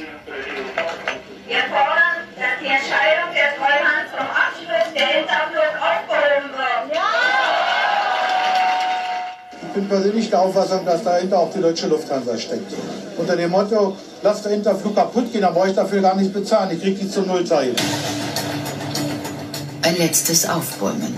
Die Interflieger chartern ihr eigenes Flugzeug, fliegen nach Bonn und übergeben Bundespräsident von Weizsäcker eine Petition. Immerhin stehen fast 8000 Arbeitsplätze auf dem Spiel. Wir hatten Agrarflug, wir hatten Bildflug, wir hatten die Technik, die Abfertigung. Es war ja ein Riesenkonzern, kann man sagen. Und alle diese Menschen verloren oder drohten ihre Arbeit zu verlieren. Der Protest hilft nichts. Im April 91 landet der letzte Linienflug mit dem Namenskürzel IF für Interflug. Ja, äh, ich weiß nicht, wie es dir geht. Als ich das äh, gehört und gesehen habe, kamen mir so wieder viele Erinnerungen, die so ähnlich ablaufen. Also ich hatte ja schon erwähnt, statt Interflug hätte man jetzt auch wieder ein anderes Unternehmen nennen mhm. können. Mhm. Und dann immer ja, da hat im Prinzip eine andere Firma irgendwie ein Interesse und äh, dann beginnt sozusagen so der Kampf. Und in der Tat ist es so, dass die Lufthansa sehr wohl Interesse daran hatte. Es gab auch eine Absichtserklärung am 5. März 1990 zwischen Lufthansa, dem Ministerium für Verkehrswesen der DDR, muss man ja noch sagen, äh, und der Interflug. Und so knapp war eine Absichtserklärung drinne. Also die Interflug soll selbstständig bleiben. Äh, die Arbeitsplätze sollen möglichst gesichert werden und die weitere Modernisierung der Interflug soll unterstützt werden. Und dann hat sich die Lufthansa auch beteiligt, aber äh, man hörte schon so ein bisschen raus. Im Grunde war an der Interflug am interessantesten die ganzen Lizenzen, die Streckenlizenzen und natürlich die neuen Airbus nicht die alten Flugzeuge. Die waren ja gar nicht interessant. So. Das mit der Lufthansa ist bis heute ein Stück weit hängen geblieben. Es gab irgendwann dann so diese Artikel, 30 Jahre ist es her, dass die Interflug existierte und da steckt immer noch so ein bisschen drin dieses, das Misstrauen gegenüber, dass die Lufthansa im Grunde genommen schuld daran ist, dass die Interflug sozusagen niedergegangen ist. Äh, so ein Satz, den ich auch gelesen habe in einem Artikel, das stand dann, das ungefähr so drinne, ja, die Lufthansa hat auch die ehemaligen Interflugleute auch nicht gut behandelt, weil es sind über 1000 Leute sind äh, von Interflug zu Lufthansa gegangen, ähm, auch Piloten und da hieß es immer so, ja, die Lufthansa war den ostdeutschen Piloten zum Beispiel nicht sehr offen gegenüber, was bei der Air Berlin zum Beispiel ganz anders war. So, das ist so auch so so ein Satz, der irgendwie da äh, zeigte. Aber ich habe einen äh, eine Website gefunden von der Bianca Högel und äh, die scheint sehr, sehr viel Spaß und Zeit daran zu haben, äh, äh, Fluggeschichte auch zu dokumentieren. Also man findet dort also wahnsinnig viele auch Details. Es ist richtig viel gut auch zusammengesucht. Sie zeigt dann eben auch, also wie die, die Zahlen auch waren. Es hat sich nämlich rausgestellt, dass die Interflug pro Tag einfach mal so eine Million Mark verloren hat ein zweites Problem war auch noch, dass das Kartellamt äh, den Zusammenschluss von Lufthansa und Interflug auch nicht sehen wollte, äh, weil man damit ja im Grunde einen Monopolisten ja irgendwie geschaffen hätte. Ähm, es gab noch weitere Interessen, äh, Interessenten, unter anderem war das die äh, British Airways, weil die hatten äh, auch ein bisschen Schiss, dass jetzt auf einmal durch diese Öffnung der innerdeutschen Grenzen sich irgendwie, ja, ich sag jetzt mal so, so die, die Lasten in dem Flugverkehr so ein bisschen so ähm, verändern. Ich äh, lese ganz kurz mal vor, wie das noch am 9. Januar dann 1991 in der Taz, wobei äh, das äh, also, also von der ADN äh, veröffentlicht worden ist und wie das dann noch klang. Ja, sage ich gleich noch was dazu. Äh, Überschrift insgesamt fünf Interflugbewerber. British Airways erneuert ihr Angebot. Lufthansa will Sanierung auf Staatskosten. Bei der Treuhandzentrale in Berlin liegen Angebote von fünf Bewerbern vor, die an einer Kapitalbeteiligung bei der Interflug interessiert sind. Dazu gehört auch British Airways, berichtet am Dienstag die Berliner Zeitung. Die Verhandlungen bei der Treuhand, vor allem durch kartellrechtliche Hürden und wechselnde Interessenslagen bei der Lufthansa verzögert, würden bis zum 11. Januar abgeschlossen. Die britische Fluglinie strebt eine Beteiligung an der Interflug von 49 Prozent an. Den Rest soll eine Gruppe Berliner Banken finanzieren.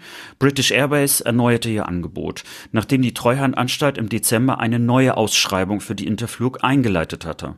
Auch die Lufthansa hatte vor Weihnachten wieder Interesse an der Interflug angemeldet. Sie möchte allerdings, dass die Sanierungskosten vom Bund, dem Eigner, übernommen werden. Dagegen soll British Airways ein Angebot gemacht haben, das nicht nur den fälligen Sanierungsbedarf der Interflug decken, sondern auch noch Geld in die Treuhandkasse bringen würde. Für Berlin wird in den nächsten fünf Jahren eine Verdopplung des Passagieraufkommens erwartet. Aufgrund der internationalen Flugbestimmungen dürfen ausländische Gesellschaften keinen Inlandverkehr übernehmen. Ja, wie wir wissen, oder jetzt wissen wir es, es hat nur noch wenige Monate gedauert. Äh, nach diesem Artikel am 30. April, also sind etwas über drei Monate, und dann wurde die Interflug liquidiert und hatte dann ihren letzten Flug von Berlin nach Schönefeld. Ja, betroffen waren, wie gesagt, äh, 7611 Mitarbeiter war die letzte Zahl, die ich gefunden habe. Also knapp 8000 hatten wir ja auch schon gehört. Und davon waren knapp 2500 in dem ganzen Verkehrsbetrieb. Und das, was häufig immer vergessen wird, es gab auch nochmal so 1600 Leute, die äh, diesen ganzen Technik- und Flughafenbetrieb und so weiter gemacht haben. Und damit ist die Interflug eben auch eine dieser Wendegeschichten, wo die Menschen ja das Gefühl hatten, da ist ein gut laufender Betrieb, äh, letztlich wegen Treuhand und wegen einer Westfirma äh, gegen die Wand gefahren oder worden. So muss man es äh, vielleicht äh, nennen.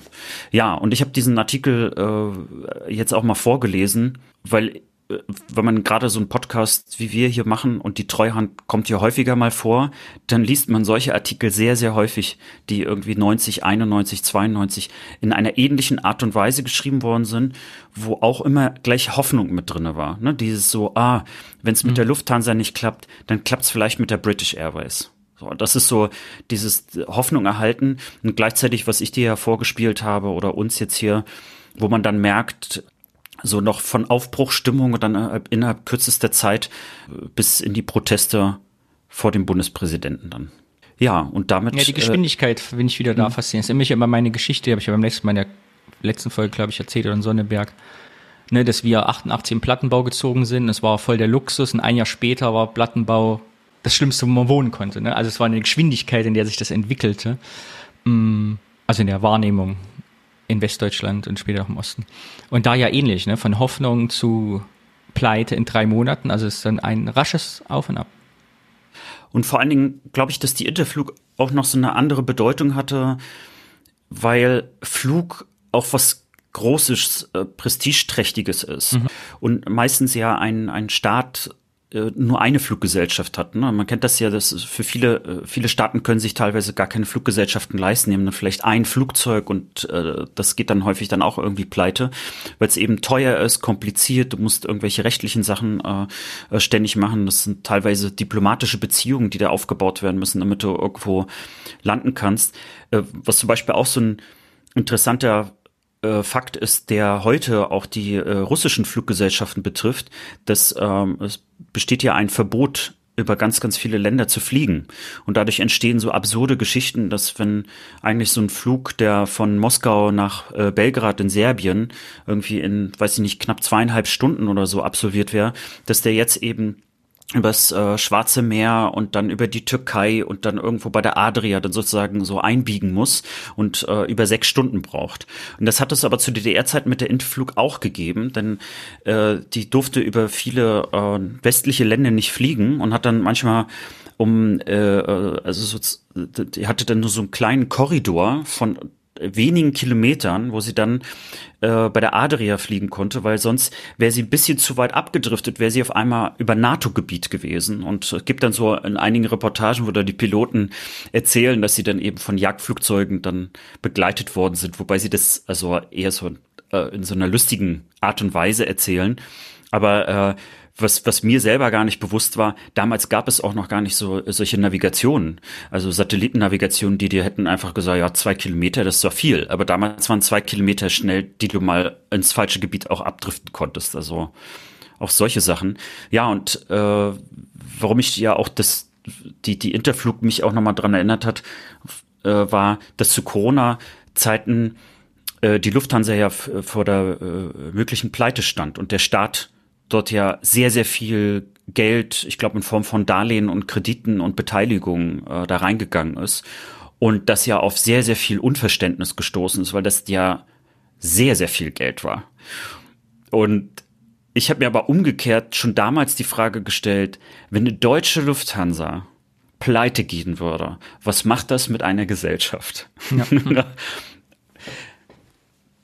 Und äh, ja, also ich, ich, ich glaube, das wäre so, so ein das klingt jetzt irgendwie so billig, aber das Thema Stolz oder es gibt ja schon also Patriotismus, Nationalstolz, also schwierige Worte.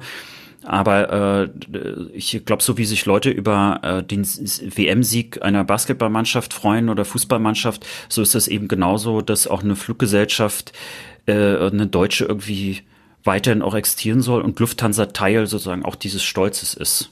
Ja. Wobei, und deswegen war mir das wichtig, heute auch im Thema, eben die Lufthansa äh, ja eben auch eine BRD-Geschichte ist und eben nicht eine gesamtdeutsche Geschichte unbedingt, sondern eben auch nur in Teilen, so ähnlich wie wir das bei dem Florena-Thema zum Beispiel hatten, dass eben Menschen Nivea zwar kennen, aber bei uns eben die Florena die Nivea war. Toll, danke. Hm, möchtest du noch eine Fluggeschichte von mir hören? Sehr gerne. Warte, dann kommt der passende Trailer dazu. Lustige Anekdote. Hast du erkannt, den Ton?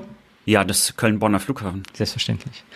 Äh, meine Mutter ist das erste Mal mit uns 2010 geflogen. Es gab 2006, deshalb erinnere mich nämlich, ich habe gerade mal Interflow geguckt, die ist nämlich genauso, wie ich es mir vorgestellt, die Maschine. 2006 gab es von der Lufthansa anlässlich der WM, Fußball-WM, eine alt, eine Maschine mit alter Lackierung, mit einer Lufthansa-Lackierung von, ich glaube 1954, als wir das erste Mal Meister geworden sind oder so Deutschland. Und die war halt original lackiert wie damals. Und wir kommen also am Flughafen an, steigen, weil es war mit, nicht mit Finger, sondern wir mussten mit dem Bus rausfahren, steigen aus. Meine Mutter hat eh Angst, noch nie geflogen, steht da vor, allem vor dieser Maschine, vor dieser Weltmeistermaschine und dachte jetzt, wir würden in einem richtig alten Flugzeug fliegen, weil das natürlich so eine uralt Lackierung war. Das ist die lustige Anekdote, das fanden wir damals sehr lustig, weil viele Leute davor standen und dachten, damit muss ich fliegen. Also weil, wenn du nicht wusstest, dass es eine Speziallackierung ist, sah sie echt aus, als wäre sie 50 Jahre alt. Das war ich die Anekdote der Woche. Ich als alter Flugprofi kann nur sagen, als ich diese Maschine sah, ging es mir eins zu eins genauso. Ich war gar nicht also ich bin überhaupt nicht auf die Idee gekommen, dass das einfach eine Speziallackierung ist. Ich dachte auch so, mein Gott, wo haben die denn das Ding hier rausgezogen?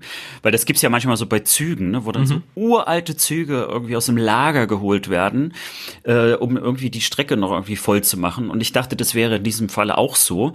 Und dann dachte ich, aber das geht überhaupt gar nicht. Du kannst nicht alte Flugzeuge einfach so fliegen lassen. Die, das ist sehr streng, was so Wartung und so angeht. Kannst es nicht einfach in die Luft schicken.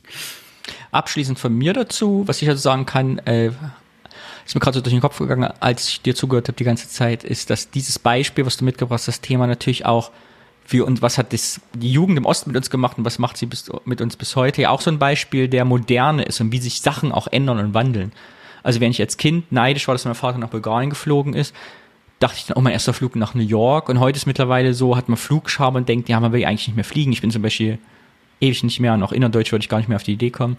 So, also dass auch so Lebensziele und Träume auch immer, ja, das ändert sich eben auch so.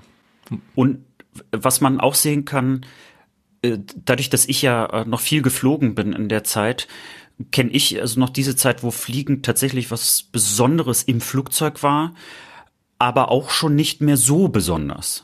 Äh, Also nicht so wie diese ganz alten Dokumentationen, wo die dann zeigen, wo dann noch alles mit Servietten und hier und da gemacht worden ist. Und äh, wir sind mittlerweile ja auch äh, an einem Punkt angekommen, wo Fliegen ja eher wie Busfahren behandelt wird, wo die Preise ja auch schon so gesunken sind, dass ist überhaupt gar kein, äh, gar kein Luxusaspekt mehr ist, vor allen Dingen innereuropäisch. Also es ist ja sogar eher anstrengend zu fliegen. Also dann lieber im Zug, dass ich da noch mal irgendwie im, im Flur hin und her laufen kann, so ungefähr. Das ist äh, genau der Aspekt, den du auch ansprichst. Also das Fliegen als solches hat sich auch verändert. Und ich glaube, dass wenn man dann also dass in 20, 30 Jahren äh, kein Hahn vielleicht mehr danach krähen wird, wenn dann irgendwie so eine Ryanair oder vielleicht auch eine andere Fluggesellschaft dann pleite geht, weil man vielleicht auch nicht mehr in Europa fliegen will oder so. Ich weiß jetzt nicht, ob es Ryanair wird, aber es wird auch sehr viele Fluggesellschaften geben und gab es auch, wo es keinerlei emotionale Bindung dazu gibt. So, vielleicht für diejenigen, die jetzt noch so eine äh, Discount-Fluggesellschaft gegründet haben oder so. Danke, das war ein schönes Thema. Ich habe viel gelernt. Und irgendwann schauen wir uns das Interflug Flugzeug mal an. Auf unserer Osttour, die wir irgendwann ja mal machen. In Stellen. Und die nächste Aufga Ausgabe nehmen wir auf der Aussichtsplattform vom Köln-Bonner Flughafen teil. Mit dem Geräusch im Oh. Hintergrund. Na, habe ich noch nicht ganz gut hinbekommen. Sehr schön. Ja, dann kommen wir zum, dann kommen wir zum Abschluss, zum Wichtigen, zum Und wir haben ja auch privat was erfahren über dich, dass du Flugzeug-Simulationsfan bist. Hätte ich nie gedacht. Ich bin beeindruckt. In dem Falle ja sogar Fluggesellschaftssimulation. Weil es Man gibt ja auch Leute, die fliegen ja Flugzeuge, also Flugsimulation. Aber ich hatte nie eine Grafikkarte, die gut genug war. Und, äh, und meistens hat es auch nur zum Abstürzen bei mir gereicht. Also bei den Anfängen von Microsoft Flight Simulator. Ich bin ja nach wie vor großer X-Plane. Äh, Flugsimulator-Flieger. Ich weiß nicht, ob du das weißt. Ich habe ja auch Joke und alles in Joysticks hier. Und Wow. wenn mir an. abends äh, mal langweilig ist, versuche ich ab und zu mal so eine 767 oder 777 oder so eine große mal mit Volltriebswerksausfall 25, Kno äh, 25 nautische Meilen vorm Flughafen in einer 6000 Fuß Höhe noch zum Landen zu kriegen. Also einfach alles ausmachen, versuchen dieses Ding zu landen, ohne, also nur mit Klappen. Und manchmal gelingt mir das auch. Aber in Stöllen könnte ich nicht landen. Ist immer großes Geschrei bei mir hinten drin im Flugzeug. Gibt's, wird es simuliert so, bei X-Plane, dass du dann hinten Geschrei hörst? Ach so. Es gibt auch keine Flugbegleiter, kein Flugbegleiter, der an die Tür klopft und mir einen Martini bringt, wie in der echten Welt. Oder in der Fernsehserie. Ja, aber nach vor ein großes Hobby von mir. Mache ich sehr gerne. Ist. EDDK, Abkürzung welches Flughafens, weißt du ja sicher? Nein. Köln. Ernsthaft? Ja. Ja, siehst du. Egal. Ach, ich könnte für Flugsimulator fliegen erzählen gerade. Weißt du, warum die Landebahn, warum die manchmal zum Beispiel in Köln 26 L und R heißen? Was die Zahlen bedeuten? LR könnte ich mir gut vorstellen. Also entweder, äh, nee, LR für links, rechts Das ist richtig. und 26, vielleicht 26 Grad. Genau, zu- auch richtig. Also, dass man quasi, dass du die Kompassrose hast und anhand beim Lesen schon erkennen kannst, wie du anfliegen musst. Das habe ich wiederum jetzt neu gelernt, warum, warum das was bringt. Herrlich. Seitdem wir ein Laber-Podcast sind, lernen wir einfach viel mehr. wir sollten viel öfter einfach länger erzählen. Ich finde, Nee, ich haben find unsere schön- Hörerinnen recht. Ich finde schön, dass unsere Themen auch so on the fly kommen. Ich gebe dir jetzt mal mein Foto rüber, warte. Extra für dich ausgedruckt.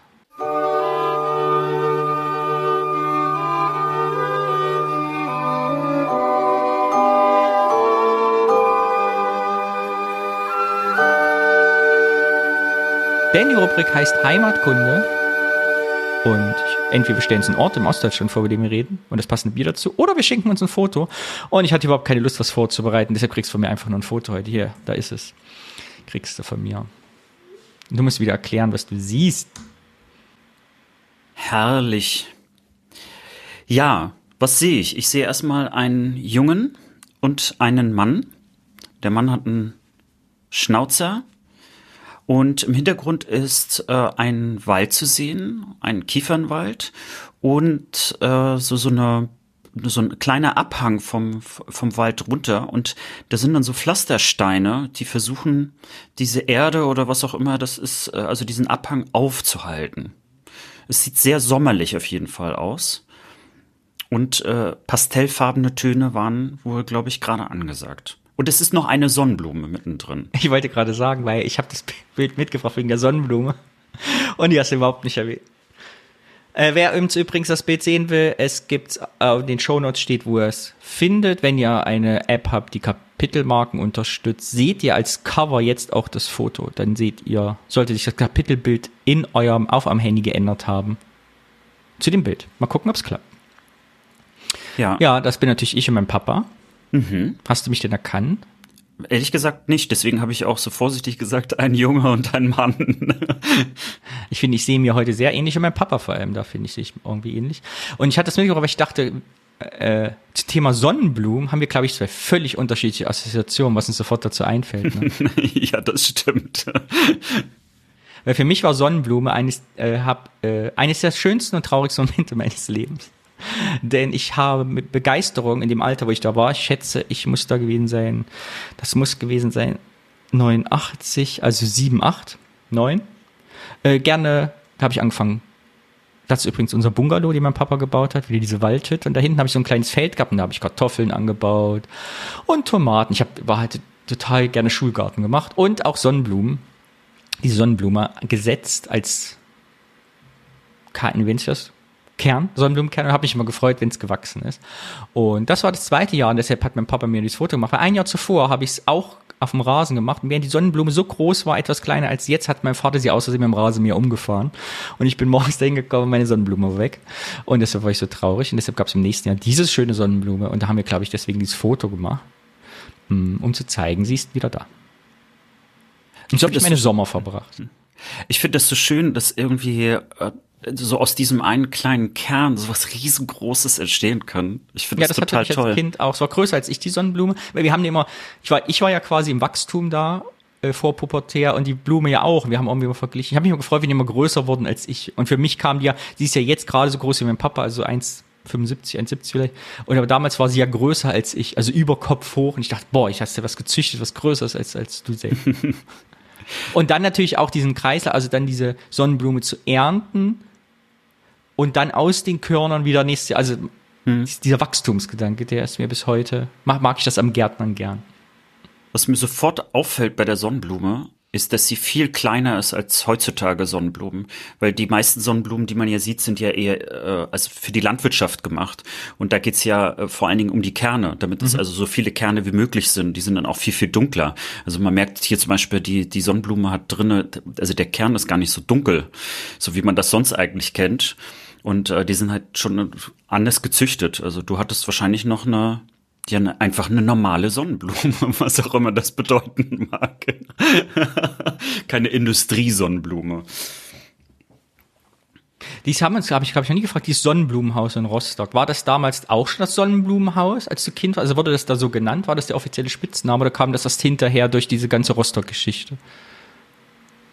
Kannst dich erinnern? Gute Frage. Ich glaube, es war immer das Sonnenblumenhaus. Mhm. Also auch schon damals, weil das halt riesengroß ist. Witzigerweise, äh, jetzt merke ich, du dachtest, Sonnenblume wäre bei mir eine Assoziation mit dem Sonnenblumenhaus, ja. aber ist gar nicht ist gar eine Assoziation. Oh, dann möchte ich deine Assoziation nicht. hören.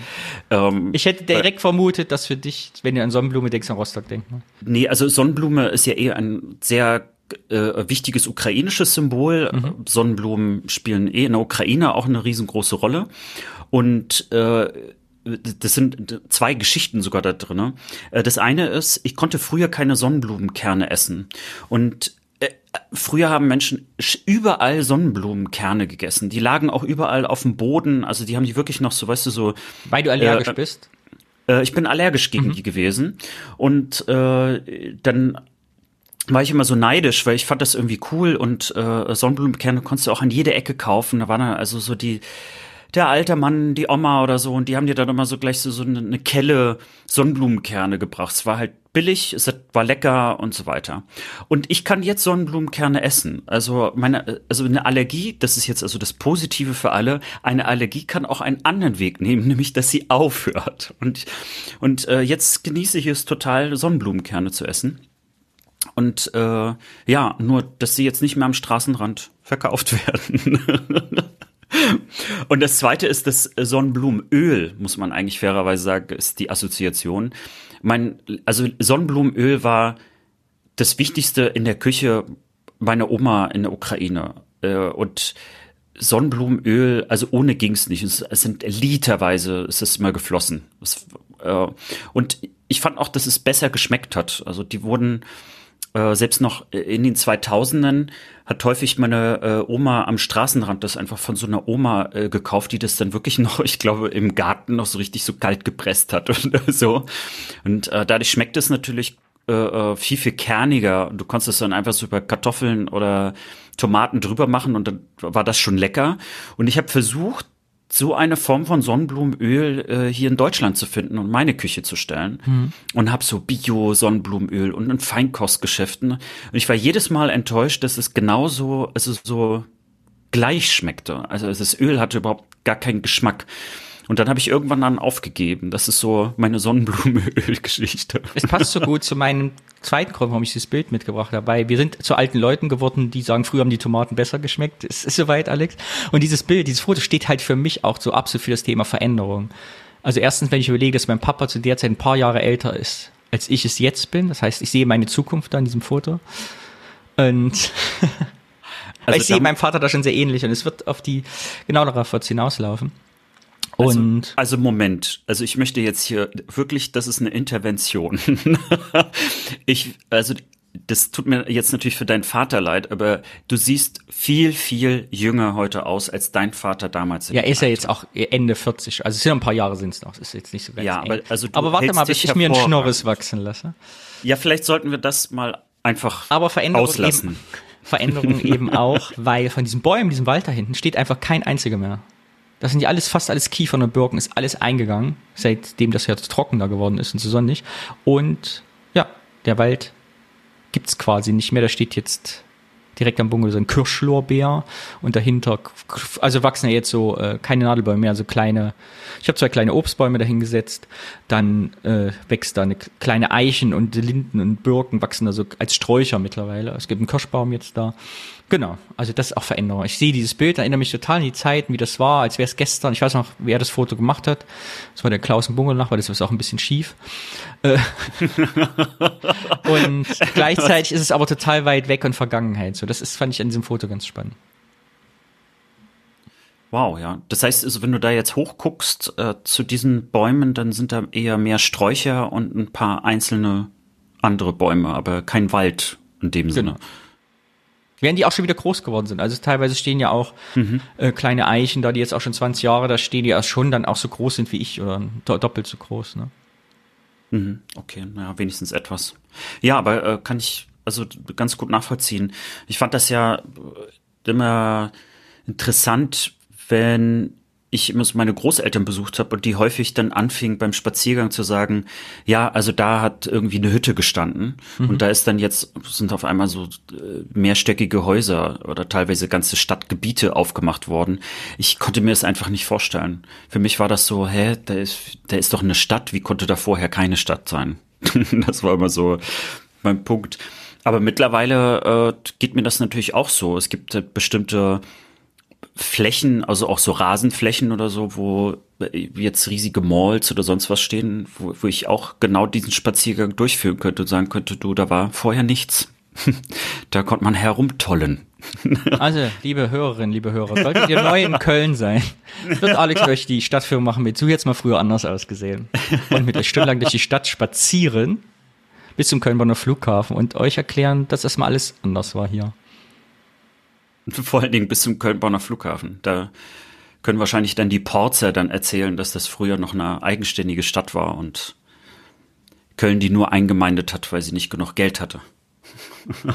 nicht genug Einwohner, seitdem sind wir Millionenstadt, nur wegen Ports. Und da die Porzer sagen das auch bei jeder Gelegenheit, ohne uns wärt ihr nichts.